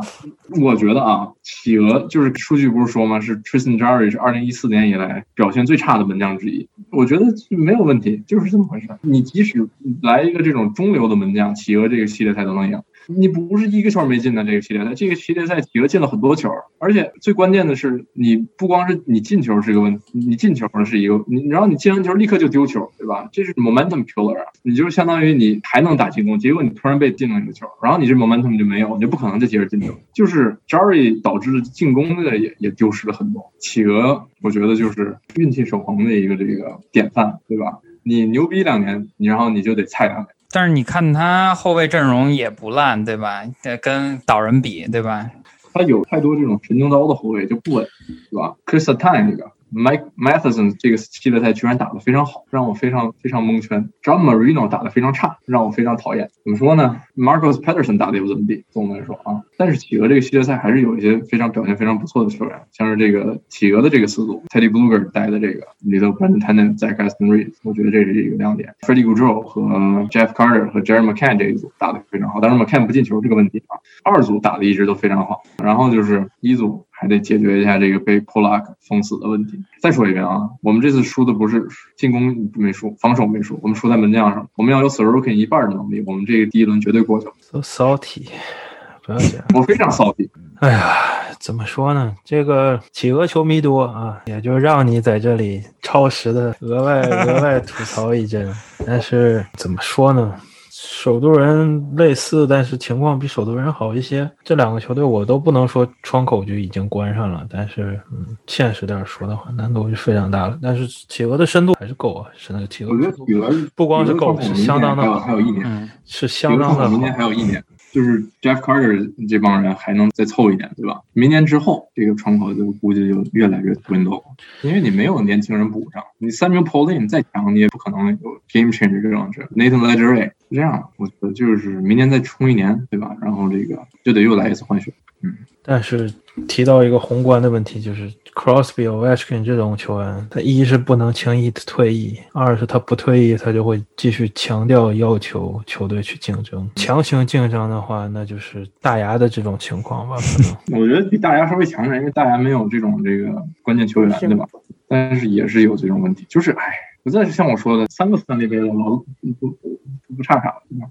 而且去年跟今年还不一样，对吧？去年你应该输，因为你打的非常烂。去年三年你打的都很烂，对吧？你输就输是对了。今年阵容还是不错的。来到本期橄榄球环节，上一期我们讲了美东，那这一期的抓夫点评加 Season Two 的 Preview，我们来到了国北啊？为什么是国北？因为国北最近好像发生了一些事情啊，大家很兴奋。这个是放到最后说啊，我们听众朋友应该知道我指的是什么事情的。那国联北区按照成绩倒序，又是蓝猫，我们先从蓝猫开始。果然，这个弱队只能放在最前面当这种前菜是吧？就我其实蓝猫今年，或者说今天我要讲两支球队都是新球队。为什么说新球队呢？就以蓝猫更胜，就是整个顶层都换了，然后教练也换了，当然整个球队的思路、战术打法全都换了。啊，然后阵容变动其实也非常大，四分卫的位置更是改天换日啊，只能这么说啊。所以这支球队作为新顶层的第一年，定位应该最多只能再重建嘛。当然，你看蓝猫的阵容实力。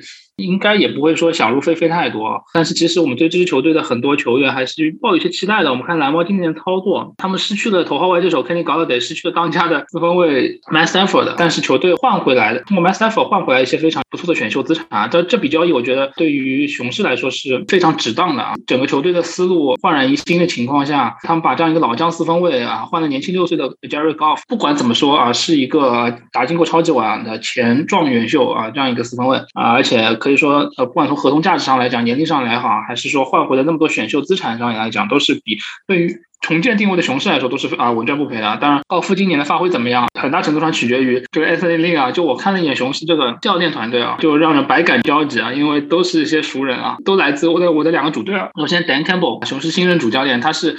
可以说过去几年在联盟比口碑比较好的一个 position coach，但是其实他的作为一个两级跳，从圣徒的主教练助理和近端锋教练突然跃升成为那个球队的主教练，可见他一个领导力是早就已经威名远扬。进攻协调员 Anthony Lin 是上赛季闪电的主教练啊，这个教练我们已经非常熟悉了，之前是早年是师从那个 Bill Parcells 那个著名的进攻宗师啊，但是他因为他是跑位出身，所以他的体系更加接近于一个跑球体系。他也创造出过一七年比尔队那样跑球进攻联盟第一，传球进攻联盟倒数。第一，然后能打进季后赛，让 t y r o Taylor 这样的四方卫发挥出生涯巅峰的这样一个水平。他们的防守协调员是 Aaron Glenn，是圣徒上赛季的二线教练。那圣徒的二线乃至整个防守组创造的也是联盟这几年的一段佳话话。从我们说一六一七年那个时候，妥妥的联盟倒数啊，人见人爆，一直到上赛季，可以说圣徒的防守已经跃升联盟前三十亿的防守，这条二线更加是可圈可点啊。我觉得 Aaron Glenn 作为圣徒的核心位置的一个教练，可以说功不可没。可以说这样一些年轻教练加上 SNL 组成这个教练组，非常的有趣，我觉得给雄狮未来增添了不少希望啊。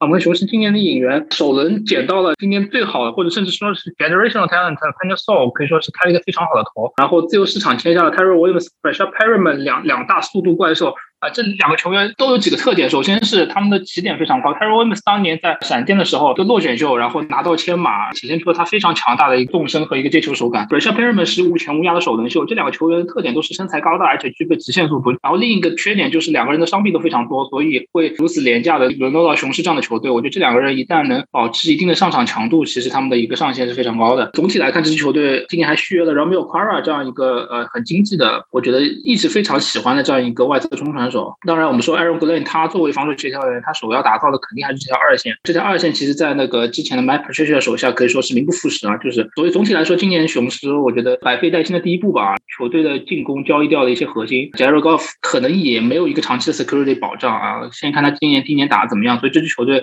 我们对他期望并不是太高。从 Win Totals 上也能看得出来，他应该是今年国北最大的垫底热门。他的 Win Totals 有五胜，非常大的概率会低于五胜啊。第二支球队维京人，上个赛季维京人本来也是有竞争季后赛的希望啊，但是因为种种的原因，没有想到维京人是连季后赛的竞争，他是提前掉队了。那么这支球队在经过了目前为止的休赛季的操作以后，它的基本面有怎样的变化呢？维京人上个赛季还是比较令人失望的啊，开局仅仅有一胜五负，虽然赛季中期有两波连胜打回了百分之五十的战绩，但是最后一波三连败还是葬送掉了一个季后赛的希望。那么七胜九负的结果，我相信是很多维京人球迷不能接受的。那我们看看维京人休赛期进行了哪些补强啊？选秀大会上他们手握十一个前卫，我觉得对于这样一支薪金空间非常有限，而且处在一个换血阶段的球队来说，他们这个今年选秀还是相当不错的。首轮这个 Russian Slater 被闪电跳走之后，马上向下交易跟喷气机，然后多拿到三个三轮签。但是同时他们也在首轮的第二十三位选中了比较心仪的一名左接锋，来自 Virginia Tech 的 Christian Darrisaw。我个人认为这是一个非常非常好的捡漏。那么 Darrisaw 本身是我认为今年排的第三好的这样的一个进攻接锋，虽然有一些不稳定的问题啊，但是他的身体素质非常合适，作为维京人的长期的先发左接锋，而且他的上限是不错的，他完全可以在第十几名的左右被挑走，但是他掉到第二三位，也是今年第五位才被挑走的一个接锋。维京人这笔交易多拿到了三个三轮秀，然而选到了一名和 Slater 相差无几的一名左接锋，我觉得今年选秀大会首日最大的一个 steal 之一啊。同时，维京人在三轮选了一名护锋，来自 Ohio State 一个 Wild Davis。维京人去年在传球保护上其实做的很差，进攻前线也是他们最近几年一直存在的一个问题。选秀大会一口气儿高位连补了两名进攻前线，也能看出来维京人是痛定思痛，想要大力补强。他们休赛期裁掉了上赛季表现还不错的先发左前锋老将 Riley Reef。其实这个操作被很多人诟病，但是同样考虑到一个球队可持续发展的情况和一个薪金方面的因素，我觉得也不是不可理解的。另外，他们还有从红雀交易来了中锋 Mason Cole，他也能打护锋这样一个位置，但是我认为他顶多是一个合格轮换。总体而言，维京人在进攻前线这样一个比较有问题的位置啊，有所升级吧，但是并没有。特别特别显著的一个补强，今年关键还是要看新秀球员的一个发挥。我觉得这可能是维京人本赛季存在的最大的一个问题之一。另外，维京人在选秀大会上还选择了一个线位、两个冲传手、一名脚位、外接手、跑位等一些位置来增加阵容深度吧。他们在三轮初选择了一名四分卫啊，Texas A&M 的 Kellen Mond。这个选择让我感觉相当疑惑啊，有点迷。那我们讨论一下维京人这个四分卫这个位置。这个老生常谈的一个问题是，Kirk Cousins 到底是不是维京人的答案啊？我觉得。可能很多球迷都认为不是，Cousins 是一个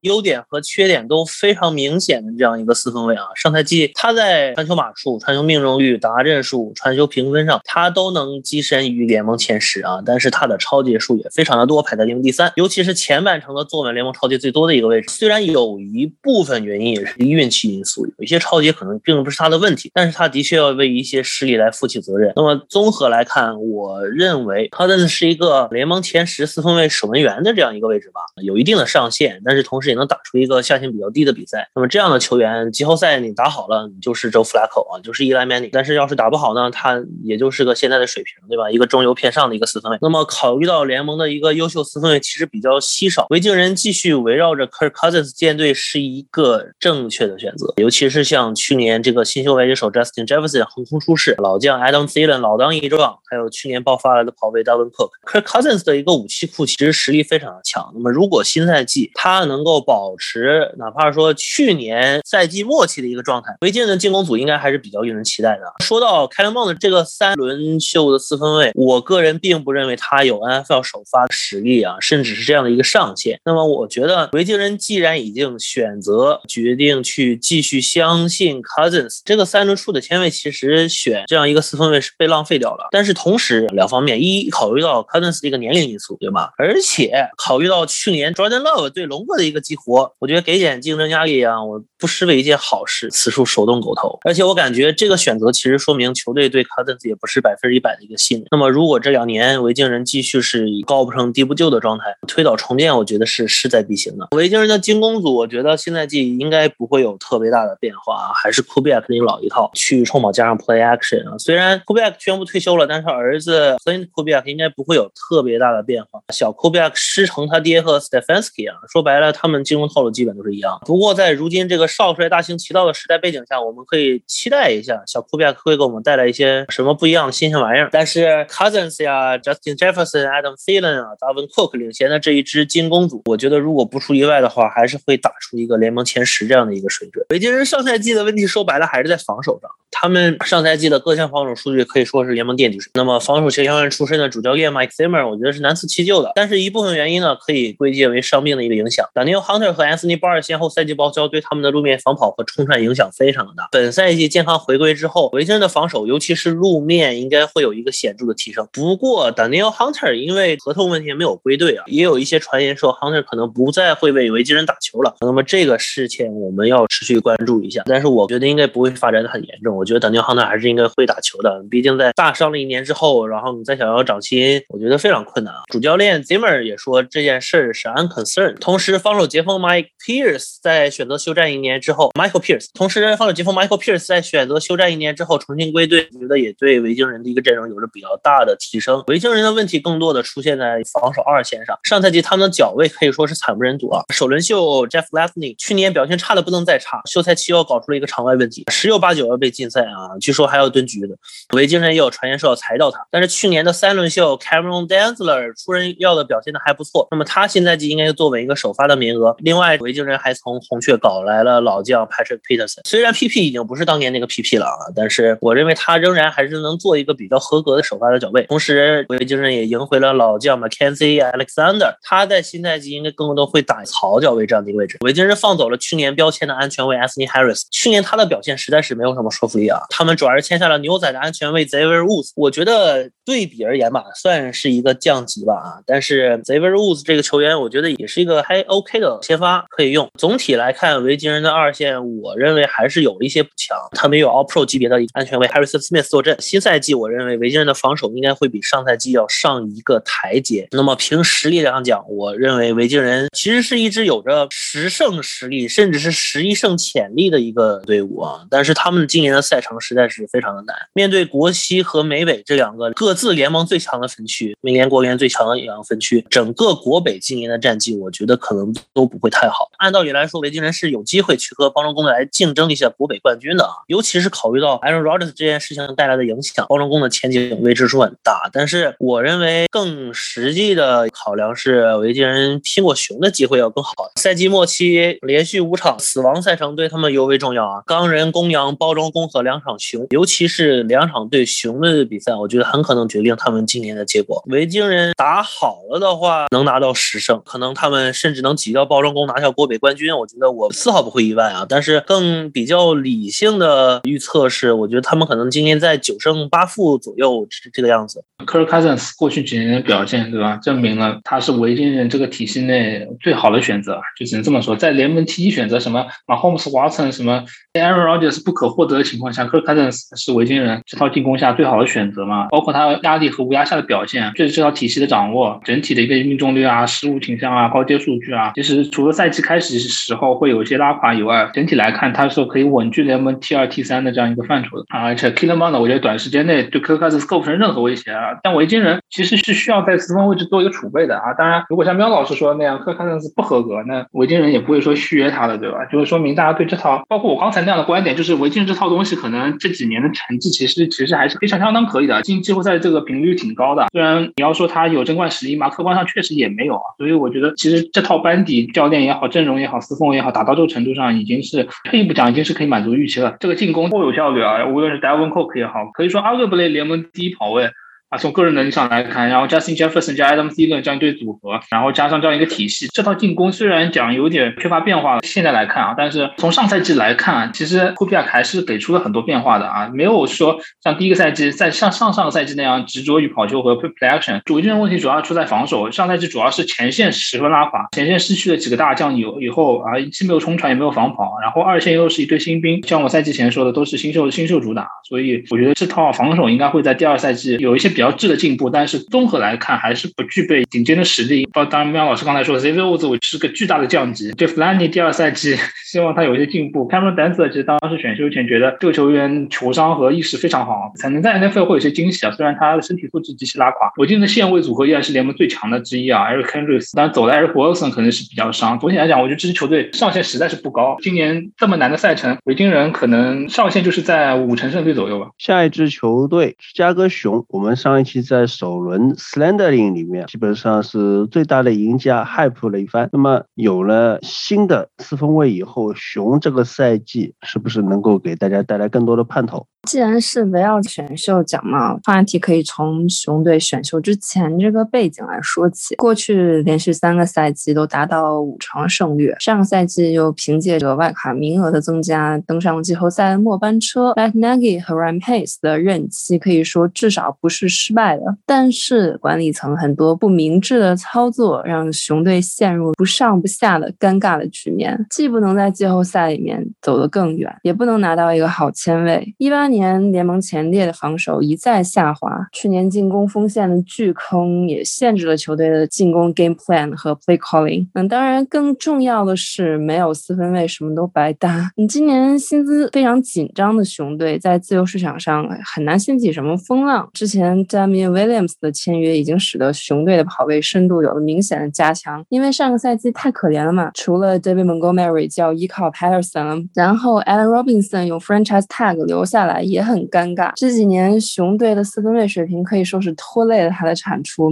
Andy Dalton 的到来则成为了整个国北的笑柄。今年在首轮选择一个优秀四分卫，一度是熊队遥不可及的梦想。二十顺位签可能用在哪些位置上呢？我们以为熊队最可能补的是 Slot，因为 Anthony Miller 看起来交易的概率比较大嘛。虽然他现在还留在队内，但是看 Matt Nagy 的口风就是那种这个人马上就要走了的样子。然后。是 Edge，Robert Queen 的大合同已经证明是一个彻底的灾难。还有最坑的进攻锋线，特别是 RT，今年续约了 Jermaine f e l y 让他打 Tackle 就要画一个问号。LT 位置上，当时 Charles Leno Jr. 还没有被 release，虽然他在过去的六个赛季出勤都非常的稳定，但是也真的没有什么竞争力。不过和我们的预想不一样的是，因为黑豹和野马纷纷高抬贵手，把选中 Justin Fields 的希望留了下来，而熊队也没有。Desperate 到去和猎鹰换四号签或者怎么样，而是一直等到了十一顺位再出手。巨人的总经理 Dave Gettleman 并没有向下交易首轮的经验，双方就很快达成了一致，这也就改变了熊队的选秀的计划。我们看一下熊队的选秀名单：首轮四分卫 Justin Fields，二轮进攻截锋 Tevin Jenkins，三轮四轮今年没有签位，隔了一百多位之后，在第五轮选中了又一位的进攻截锋 Larry Borom，第六位选中了跑位 Kyle Herbert，外接手 Des Newsom，脚位 Thomas Gray M。第七轮选中了一个尖锋 Karis Tonga，可以说是基本覆盖到了熊队最需要的位置。Justin Fields 之前的节目已经说过比较多了，他的技术特点也不用再讲太多。总之，他的大脑、他的手、他的腿决定了熊队的未来。在新的一年进攻锋线前途未卜的情况下，他这个移动能力显然是比熊队其他的四分卫更加适应的。熊队就可以多打 RPO，多打 outside zone block。不过最近 Jay Cutler 出来说。说 Justin Fields 最好还是再等等看嘛，让他在观察中成长。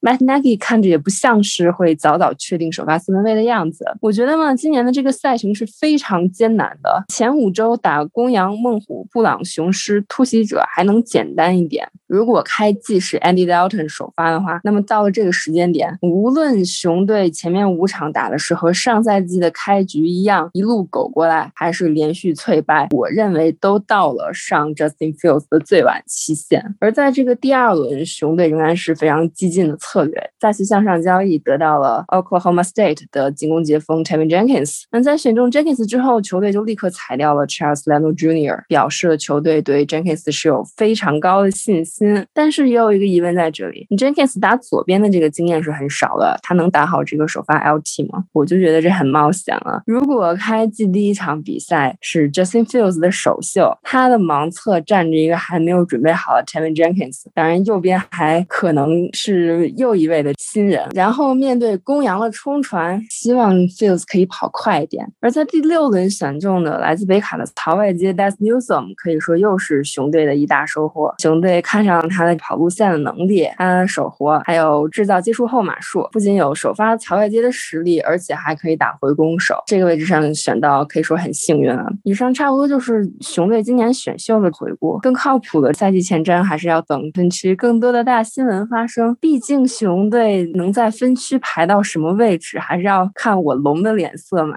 那就请石马军讲一讲包装工的情况好了。这一次选秀的针对性还是非常强的。七个键位里面呢，基本上集中火力在补充他们的进攻组。首轮签刚刚说到的贾斯汀菲尔斯，我觉得是一个意外怀上的孩子。中美也说到了，因为其他的球队跳过了没有选，他落到了第十一位。那如果熊队没有向上交易的话，刚也说到了，为什么维京人会向下交易选择了蒙德？其实是因为 Justin Fields 被熊队选上了以后，他没办法了。维京人，我觉得他的目标就是说，如果他在十四轮的一个签位上有机会能够追逐菲尔兹的话，他肯定会追逐菲尔兹。但是因为熊队选上了以后，他根本就没有机会去选这名球员了，所以他只能再去向下交易，然后获取更多的选秀的一些筹码。熊队本来已经在休赛季就找了道尔顿过来去帮忙去补强四分卫的位置。基本上在交易的新闻出来以后，大家都觉得熊队现在是押宝道尔顿身上了。现在又选上了菲尔兹的话，他对于加强进攻这这一块的。决心是非常强的。第二个的话，就是我估计熊队可能主教练还得有点筹码在手上，再培养一些属于自己的班底，能够再跟管理团队去喊个价。因为他近几年的战绩确实不大好。如果道尔顿他真的打不出来的话，说不定主教练他就要走了。那如果现在他围绕着新的球员再去打造一个班底的话，我觉得他可能有更多的故事去说服管理层，让他留的更长的一个时间。无论在对于球队的补偿，或者是在于主教练的位置的稳固上，他都做得非常聪明，也是非常合理的方针。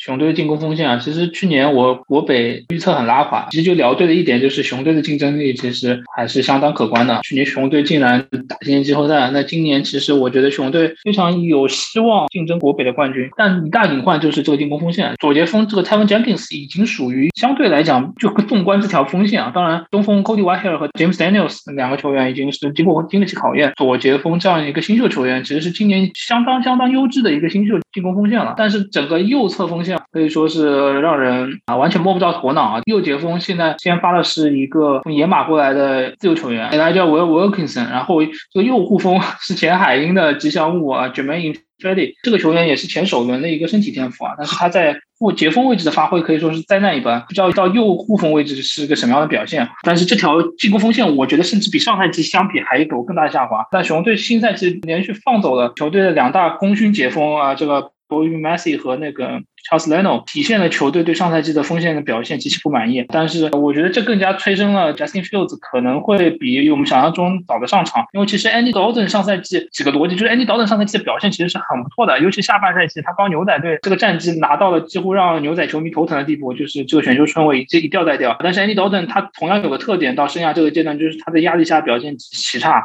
下限很低，在猛虎的后期可以看出来这个趋势。在这样一个进攻锋线的情况下，Andy Dalton 虽然我一开始我我还是觉得雄队有有机会去竞争这个国北的冠军啊，但是 Andy Dalton 这个发挥很大程度上取决于这条进攻锋线的发挥，而 Justin Fields 上场可能会很大程度上掩盖掉这个弱点啊。所以像西马所说的，其实这个点也是对 Nagy 会比较纠结的一个点吧，就是到底是先发谁。但是我现在还是觉得他会尽可能尝试使用 Andy Dalton，因为 Nagy 正正好正好是那个 Alex Smith 和 Mahomes 第一个赛季青黄交。接的那那一年的进攻协调员，他很可能就主导了马霍姆斯板凳坐一年的这样一段佳话，第二年一上来就爆发，所以很有可能他也会对 Justin Fields 不持有足够耐心。而现在来看，熊队这个顶层在 Trubisky 失败之后还是稳坐钓鱼台，感觉熊队老板给这两个人的怎么说耐心还是足够的。而且熊队说实话这几个赛季虽然不温不火，其实也像维京人一样打进过两次季后赛，三年两进季后赛，这是不是一个？而且 Mike k 还拿过最佳主教练啊，所以我觉得可能会给他比较多的耐心吧。啊，这个防守组其实依然是可圈可点。今年引进 Desmond 出放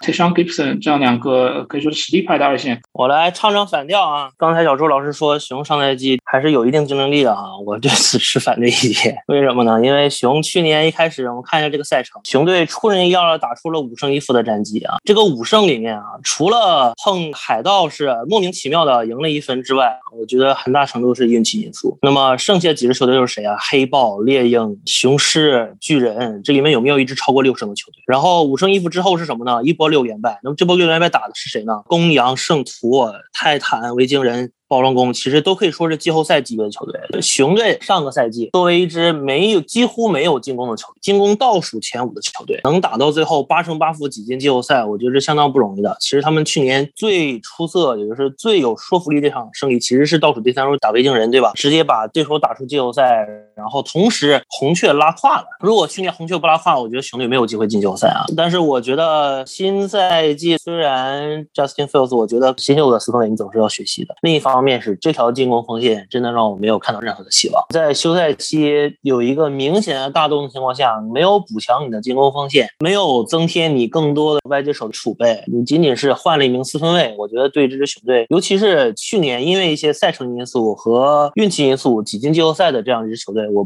并不觉得今年会有多大的进步。好，那最后我也再说两句啊，主要还是今年这个进攻锋线的问题。就是关于今年的锋线是不是比去年变得更差了，还有和去年战绩有关一些问题。为什么这个去年在开局打得非常的可以说幸运吧，拿到这样一个战绩之后，后面就开始一落千丈呢？一方面确实赛程也难了一点，然后之前狗的成分多一点，锋线的伤病也是对球队的战绩影响非常非常的大。然后在后面伤员逐渐回归之后，就又好了。一点。然后到今年的话，我觉得 Bobby Messi 和 Charles Leon Jr. 裁掉都是球队也是为了省钱嘛，无奈之举。当然，现在看来签约 Andy Dalton 的这一大笔开销就比较的可笑了。但是怎么说呢，这个锋线真的差也差不到哪里去了。Jeremy Philly 他确实截锋位置上打非常差，但是护锋还是可以打。然后在过去一段时间里面，在熊队这个锋线里面可以说是一个非常稳定的存在，也没有那么糟糕吧。总之，今年关于雄这个战绩，刚才说到去年预测嘛，其实我去年预测基本上各支球队的胜场都是预测的差不多的。当时我觉得熊队应该是八胜，今年我也觉得熊队是这样一个五成胜率吧。然后进攻锋线还有球队的四分卫的选择，这种嗯不确定性都太大了。但是考虑到今年的这个就是赛程非常的难嘛，今年如果能拿到五成这样一个胜率的话，我觉得可以看出来球队是有了一定的进步吧。今天压轴的球队绿湾包装工，我们要聊包装工的选秀，要聊包装工目前球队的基本面啊，当然也有包装工最近的大新闻啊，全世界的球迷都在关注的 drama 啊。那么先从选秀开始说吧。好了，那我说一下吧哈。刚才各个老师对于国北的各支球队其实都有了一个比较保守的一个预测了，包括那个熊队正八负一半的战绩都算有进步的话，我觉得刚刚熊妹也说了嘛，其实国北区现在看的是罗杰斯的脸色嘛。其实作为一个绿湾球迷，又何尝不是看的是罗杰斯的脸色？如果罗杰斯真的离开了包装工的话，那么恭喜各位了。刚才各位老师猜测的那个战绩的话，实在是太保守了，还可以往上升一下。然后作为包装工球迷的我呢，也说说自己对于包装工今年的一个选秀的一个看法，以及目前球队的整体状况。首先，其实我们可以看一下包装工在哪些位置有所补强。包装工呢，其实本来有十个签位的，但是因为向上交易，所以最终只选了九名球员。那分别是三名进攻线、两名脚位、跑位、外接手、防守截锋、防守线位各一名。但如果就位置的需求而言的话，其实它的匹配度还是蛮高的。然后至于球员的话，那我这边就简单顺着签位介绍一下。首先是首轮二十九位选择了 Eric Stokes。埃里克斯托克斯，然后是来自乔治亚大学的，身体素质是相当优秀了，身高一米八三嘛，体重八十八公斤，四十码能够跑出四点二九秒。那无论是在比赛或者，是目前为止他在新秀训练营的那个表现看来呢，他的速度确实是一个货真价实的速度啊，也不是说因为他的速度在头戴里面测试出来就可能带有一些水分，看出来还是。比较不错的一个速度，但是我对于他能不能成为基战力这个事情，其实并不是太乐观。因为前段时间我认真看了一下乔治亚跟阿拉巴马、佛罗里达州、路易斯安那州等几所大学的一个比赛，他有两个明显的技术短板和一个不足。那先说说两个短板，一个是他对内侧的那个跟防呢。远不如外侧，遇到了 snap 啊 in 这一类的路线的时候呢，很容易就让外接手跑出了空当。那第二个短板呢，就是他在加速的时候平衡掌握的不大好，尤其是在与阿拉巴马的一个比赛中，很清晰的能看到，如果他当面对外接手急停转向的时候，他很容易就滑倒在地，又或者他没有办法将他自己的一整套防守动作去做完，有时候这样子的话会造成一个接球干扰。那所以的话呢，我觉得这两点的话是一个技巧的一个问题，然后另外一个。不足就是他的侵略性不足，大家看他的比赛先感觉不到他像亚历山大一样，就是很有火，就是内心好像都欲求不满那种感觉。但在看他打球的话，就好像有点斯文，甚至不适应一个防守后卫该有的一种在场上的一种态度。那所以的话，我觉得这个侵略性不足呢，是他不能成为技战力的一个重要的一个原因。那加上呢，我觉得本来 Stokes 是可以在二轮就可以选到的一个球员，那如果包中公用了这个签位。去选了这个球员的话，我觉得在于首轮签来说，其实包装工并没有做到最好，可能首轮说的多一点点，让我后面稍微快一点。第二轮六十二签位以及第三轮八十五签位分别选择了中锋 Josh Myers 就迈尔斯以及外接手 Amari Rogers 就另外一个罗杰斯了，两位新秀其实都极有可能在新赛季首发出场的。如果进攻截锋那个巴尔提亚利。恢复不如理想的话，那么左护锋詹金斯就会去打左截锋，然后小鲁利恩就会打左护锋，然后迈尔斯就单刚中锋了。那这个阵型呢，不是猜测的，因为在 OTA 的第一天，四分卫勒夫前面的一些进攻线就是这样的一个堆砌。那所以呢，迈尔斯能不能打上正选的话，很重要是看一下我们的一个左截锋巴格提亚里究竟恢复的程度是怎么样的。然后，其实不少球迷对于包中锋选择的迈尔斯还是会有疑问的，因为那个时候第一位的中锋克里德亨弗雷还在，就 Humphrey Humphrey 还在，但明显包中锋本届选择的那个线锋。啊，都有跨位置的一些作战经验，包括后面说到的其他进攻线也是有多个位置的一个作战经验。所以呢，我估计巴中锋也是看中了迈尔斯曾经打过的护锋，在必要的时候或者是有球员受伤的时候可以打一个轮替，所以他做出了这样的一个选择。那第三轮的选择外接手罗杰斯呢，是我最看好，就本届选秀里面最看好的新秀，因为我觉得拉夫洛的那个战术体系太需要太需要这样的球员了。上个赛季我以为德瓜拉会有这样的一个。表现，但是他受伤了，然后并且赛爆。那在我看来的话，罗杰斯是德国拉的一个升级版，他不会像 Scandalings 能在外侧去长途去奔袭，但是他的打法很硬朗，而且他在内侧的一个机动力非常强。那这样的话呢，也会增加了拉夫洛的一个战术的一个多样性。所以呢，我其实已经内心很迫不及待的看他的一个能够作为包中锋的一个正式球员上场比赛了。然后后面的话就合起来说一下，就一百四十二顺位以及。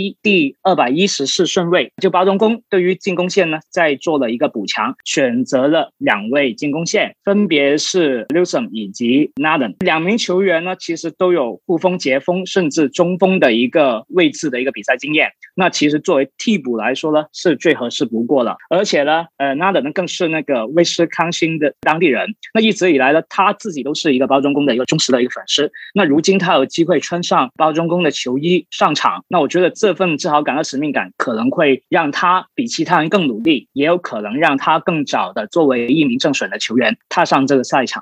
那当然，这个事情没办法去预料，但是我希望能够看到这一幕。我觉得绿湾当地的球迷也希望看到这一幕。第一百七十三顺位选择的是防守截锋的一个斯莱顿。那这个轮次选一名防守截锋的话，主要还是我觉得是为了加深板凳的一个深度了。因为上一年的主力防守截锋基本上都留了下来，包括刚刚重构合同的劳瑞，以及之前签了合同的 Lancaster，他们都已经留了下来。然后第一百。七十八顺位选择了小卫吉恩查尔斯。二百二十顺位选择了麦克达菲，以及二百五十六顺位选择了凯林希尔。那这三名球员基本上都是为板凳深度而选的。那如果这三个人里面有哪个能够跑出来的话，那我看好并且希望呢是现位的伊塞尔麦克达菲，因为麦克达菲选秀前呢，他其实定位是在四到五轮的。那可能因为他在二零一九年的时候因为伤停缺席了整个赛季的一个比赛，好像只打了三场还是四场的。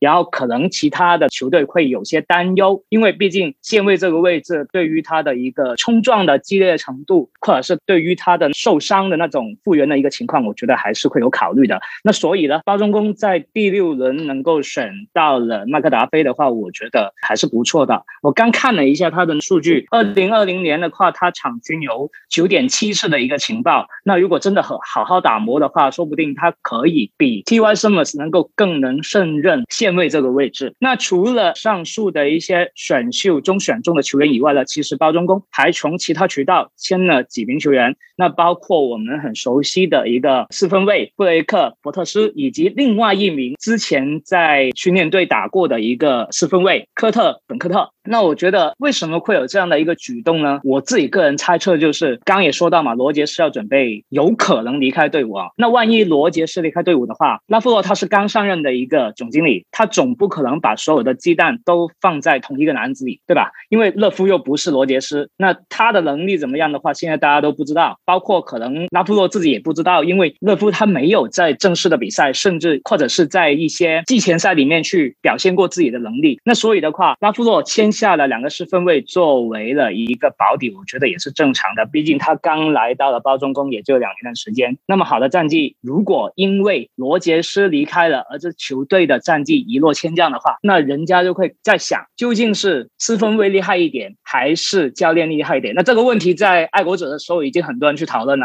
结果怎么样的话，大家都有目共睹了。那如果真的万一罗杰斯走了，然后拉夫洛的球队可能连百分之五十的胜率都没有的时候，那大家就会质疑教练。质疑他的一个进攻体系，那所以的话，我觉得这两个四分卫的签约呢，还是非常的合理的。而且呢，关键是签了两个四分卫以后呢，包中工还去试训了其他的一些四分卫。那这样子的话，让我对于上个赛季选出来的勒夫的话，其实信心真的有点，广州话来说有点慢慢水，就没有很大的信心给到我说，不像 Alex Smith 走了就走了，然后马克姆斯就可以完全的当刚主力四分卫了。但是勒夫好像没有这样的一个感觉，哪怕是坐在了替补席上一年了，也没有看他有高调的一个发言啊，或者是很出色的一些表现，没看到啊。总结一下吧，整支球队的话，可能我觉得在外接手的位置上呢，还是有一定的补强的，但是部分位置的话。只能说是补充了，例如脚位是吧？Kevin King 的表现，那所以我们要在首轮选一个脚位，然后在其他轮次再选多一个脚位，因为可能新的一个防守体系里面特别需要这种防守后卫，包括进攻线锋也是一个补充，因为走了三个人再签回来三个人，可能就是一个人对一个人的这样的一个补充，所以综合整个赛季的操作的话。就不单单只是选秀啊，就综合整个休赛季的操作，在纵观国北其他球队的表现的话，我觉得高中工想进入季后赛或者再想称霸国北的话，还是有点难。就除非罗杰斯那个是能搞得定，否则的话，我觉得面对这样艰难程度排行第五还是第四的包中工来说呢，还是非常难的。那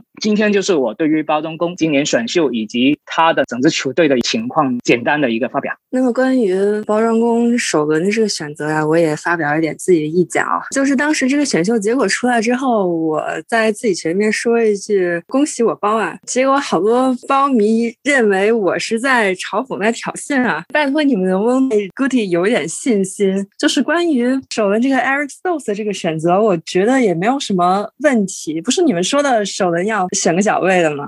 然后在前面的一些脚位纷纷下架，第一档次的基本已经挑走之后，那这个。位置我觉得选 Stokes 也就是很正常。刚才关于他的特点也提到，就是虽然他有一定的区域上面的这个局限。还有他的对抗啊，这样的一些问题，但是我觉得他是一个球商比较高，就是球队寻找这种 Jerry Alexander 那样一个 playmaker。如果他的体测里面那个速度可以转化成他的比赛当中的速度，然后增加一些对抗当中的一些爆发力吧，争多那种五十五十的球的时候，这样一些地方做得更好。我觉得首轮签包装工还想拿他去选一个什么人呢？选外接手吗？今年这个深度就是也不用首轮去选外接手。至于 Stokes 是不是跳选，我觉得可能有一点。但是包装工到了这个位置上，前面 Greg Newsom 也被选走了，就是一个不太好选的境地。最后选中了 Stokes，反正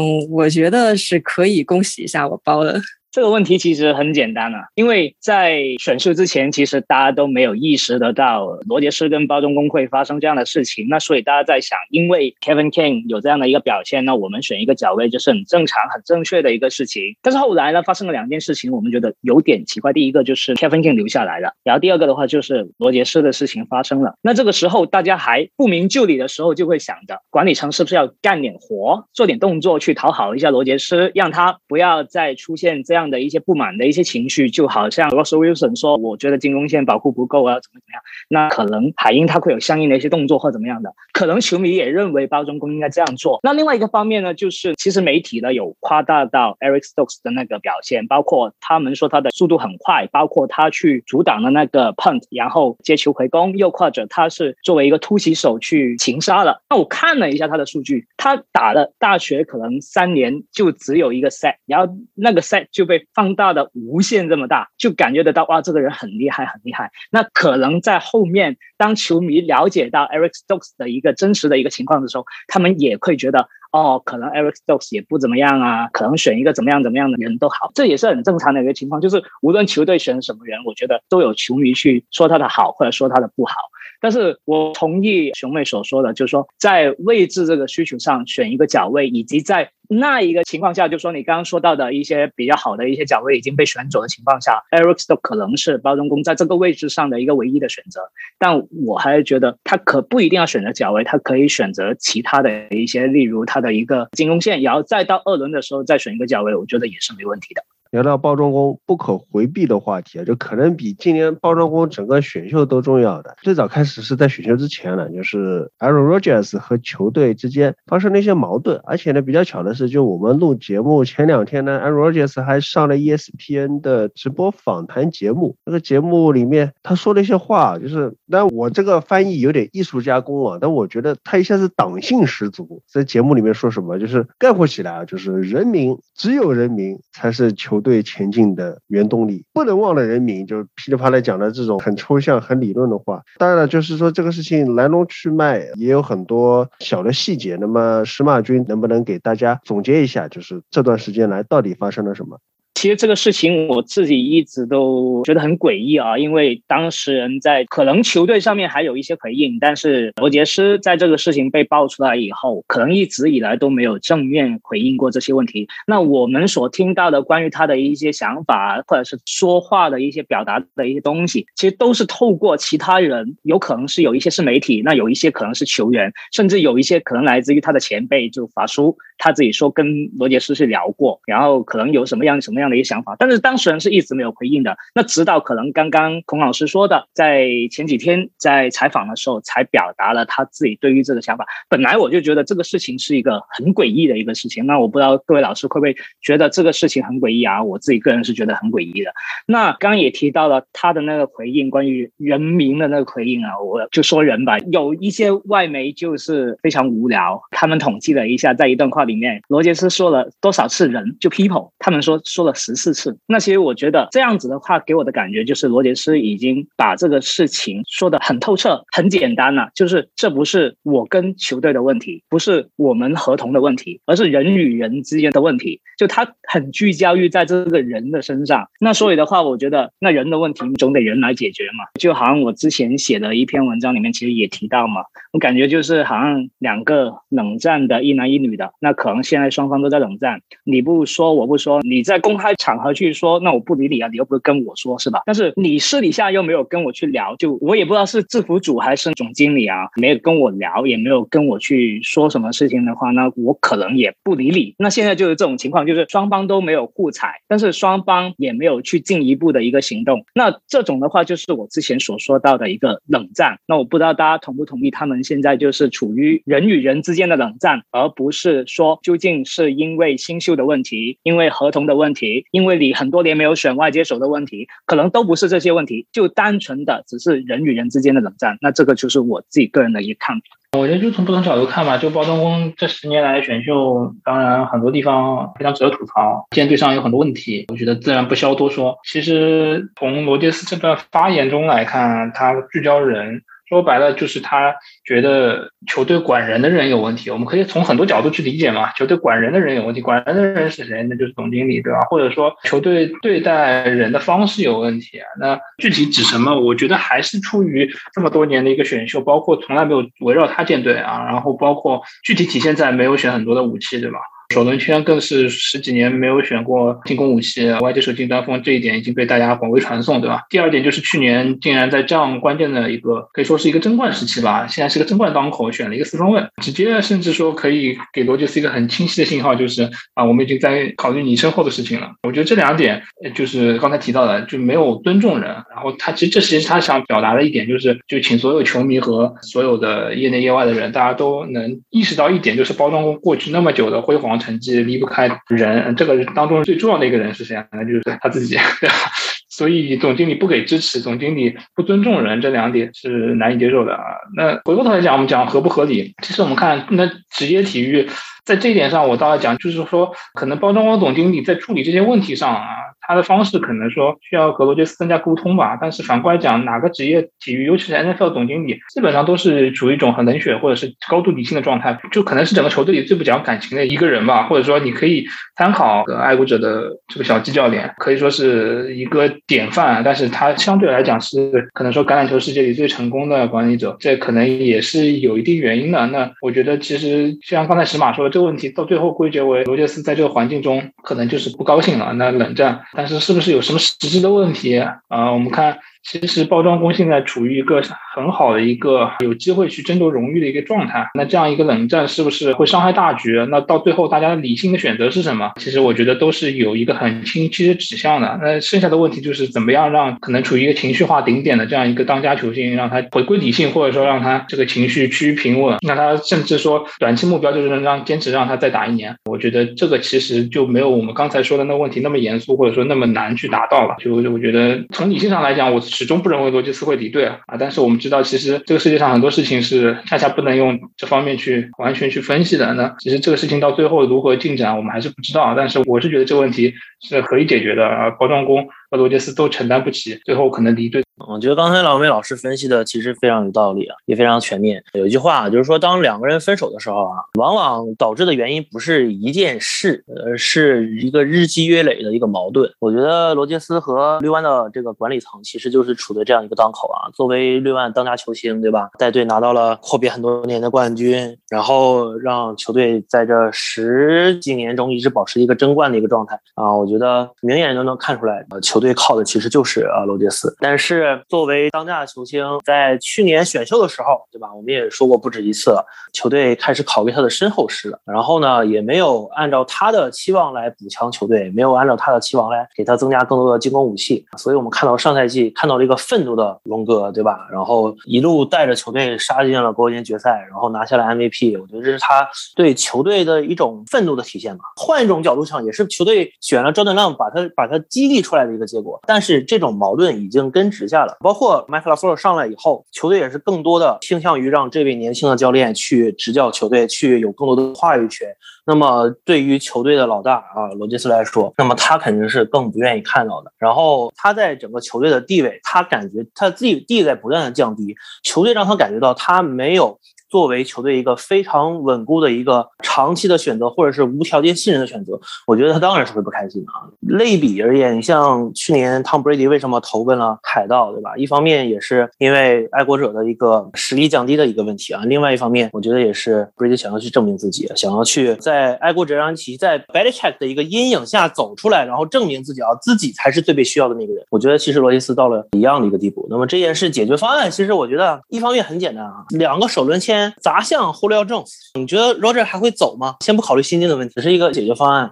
我觉得如果包装工今年能够达到一样一定的突破，我觉得罗杰斯留下的可能性是比较大的。但是如果今年内忧外患，球队又没有打好，我觉得今年就是 Roger 在留完的最后。Rogers 这个事情，就我我讲的通俗一点，就逼宫吧，啊，宫斗吧。当然，就是他宫斗的对象是谁，可能还是大家推测出来的啊。就是我就默认这个宫斗的对象就是众多人指向的总经理、管理层、政府组这个事情。绿湾包装工这个球队和其他球队不一样的地方在于，它是我又要用到这个词了，它是人民的球队。如果你换其他一个球队，你要宫斗，你四分卫要闹脾气，是吧？就爱国者，就以前 Brady 闹脾气的时候，这个是 Craft 老板是吧？和这个 Bill Belichick、Brady 这三个人之间的事情，或者 Doug Prescott 他要涨薪，那他的闹情绪的对象是谁呢？是爸爸 Jerry Jones，爸爸给我钱，爸爸我要四千万，对吧？就这种感觉。Aaron Rodgers 在绿湾包装工这样的人民群众拥有的球队，你要搞事情，你的宣泄对象是谁？说你不是一个具体的人。如果是 Brady，你要争取支持，你要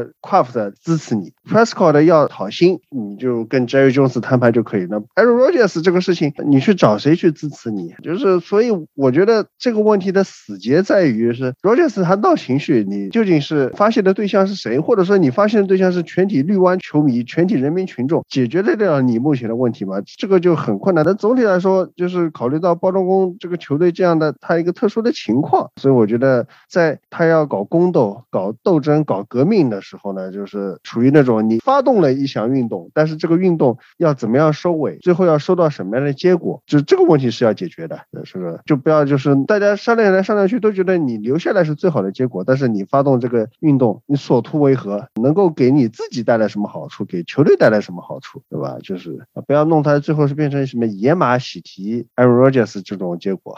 我再补充一下吧，就刚刚麦老师所说的，其实我非常同意啊。首先，我觉得跟罗杰斯续签合同或者是重构他的合同这一系列的动作了，我觉得对于罗杰斯来说是没有效果的。为什么呢？因为他本来这个人呢就很奇怪啊。我举两个例子啊，第一个就是当初说要把休赛季的训练时间拉长，然后大家休息的时间变短这个事情的时候呢，罗杰斯是第一个跳出来说不要这样子的，因为他可能想要更多自己的时间去做自己的事情，他有他自己的一个生活的一个态度。然后第二个的话就是，当说联赛要打十七场比赛，那球员可能拿到更多的钱的时候，他其实也是第一个跳出来说我不要打十七场比赛，我就要十六场。打多了一场，意味着对于整个球员的身体或者是其他来说都是不好的。那所以其实我们看出来，其实他不一定是因为钱，或者是不一定是因为合同关系的问题，可能真的是大家刚刚所说到的是一个尊重的问题，是一个有没有说把他作为一个球队有过贡献、有过一个功劳的一个等于是英雄般的人物，或者是救世主般的人物的这个事情。两个首轮换忽悠琼斯绝无可能，就是 忽悠琼斯三十二岁，满身伤病。如果绿湾包装工 GM 是那种两个首轮换忽悠琼斯的人的话，我觉得他一定不会吝啬在过去十年这两个首轮随便拿来选两个外接手，或者是去年的 Justin Jefferson 也好，怎么样的可能现在风波都不会如此之大。所以我觉得从他的风格来看，首轮都不舍得选外接手，拿两个首轮去换一个忽悠琼斯，基本上属于天方夜谭。当然了，我们这一系列节目是 Way Too Early Season Preview，这个瓜也是 Way Too Early，这个瓜还有的好吃的，我们对此保持密切的关注。且看 Aaron Rodgers 和广大绿湾人民群众啊，国内的绿湾球迷也是广大绿湾的人民群众之一，是吧？我们对此继续表示密切的关注啊，就是说对于这个事态的发展，怎么说？我们的惯用的关怀者表示深刻的关切。好，以上就是本期的毛球理论班，我们下期再见，拜拜。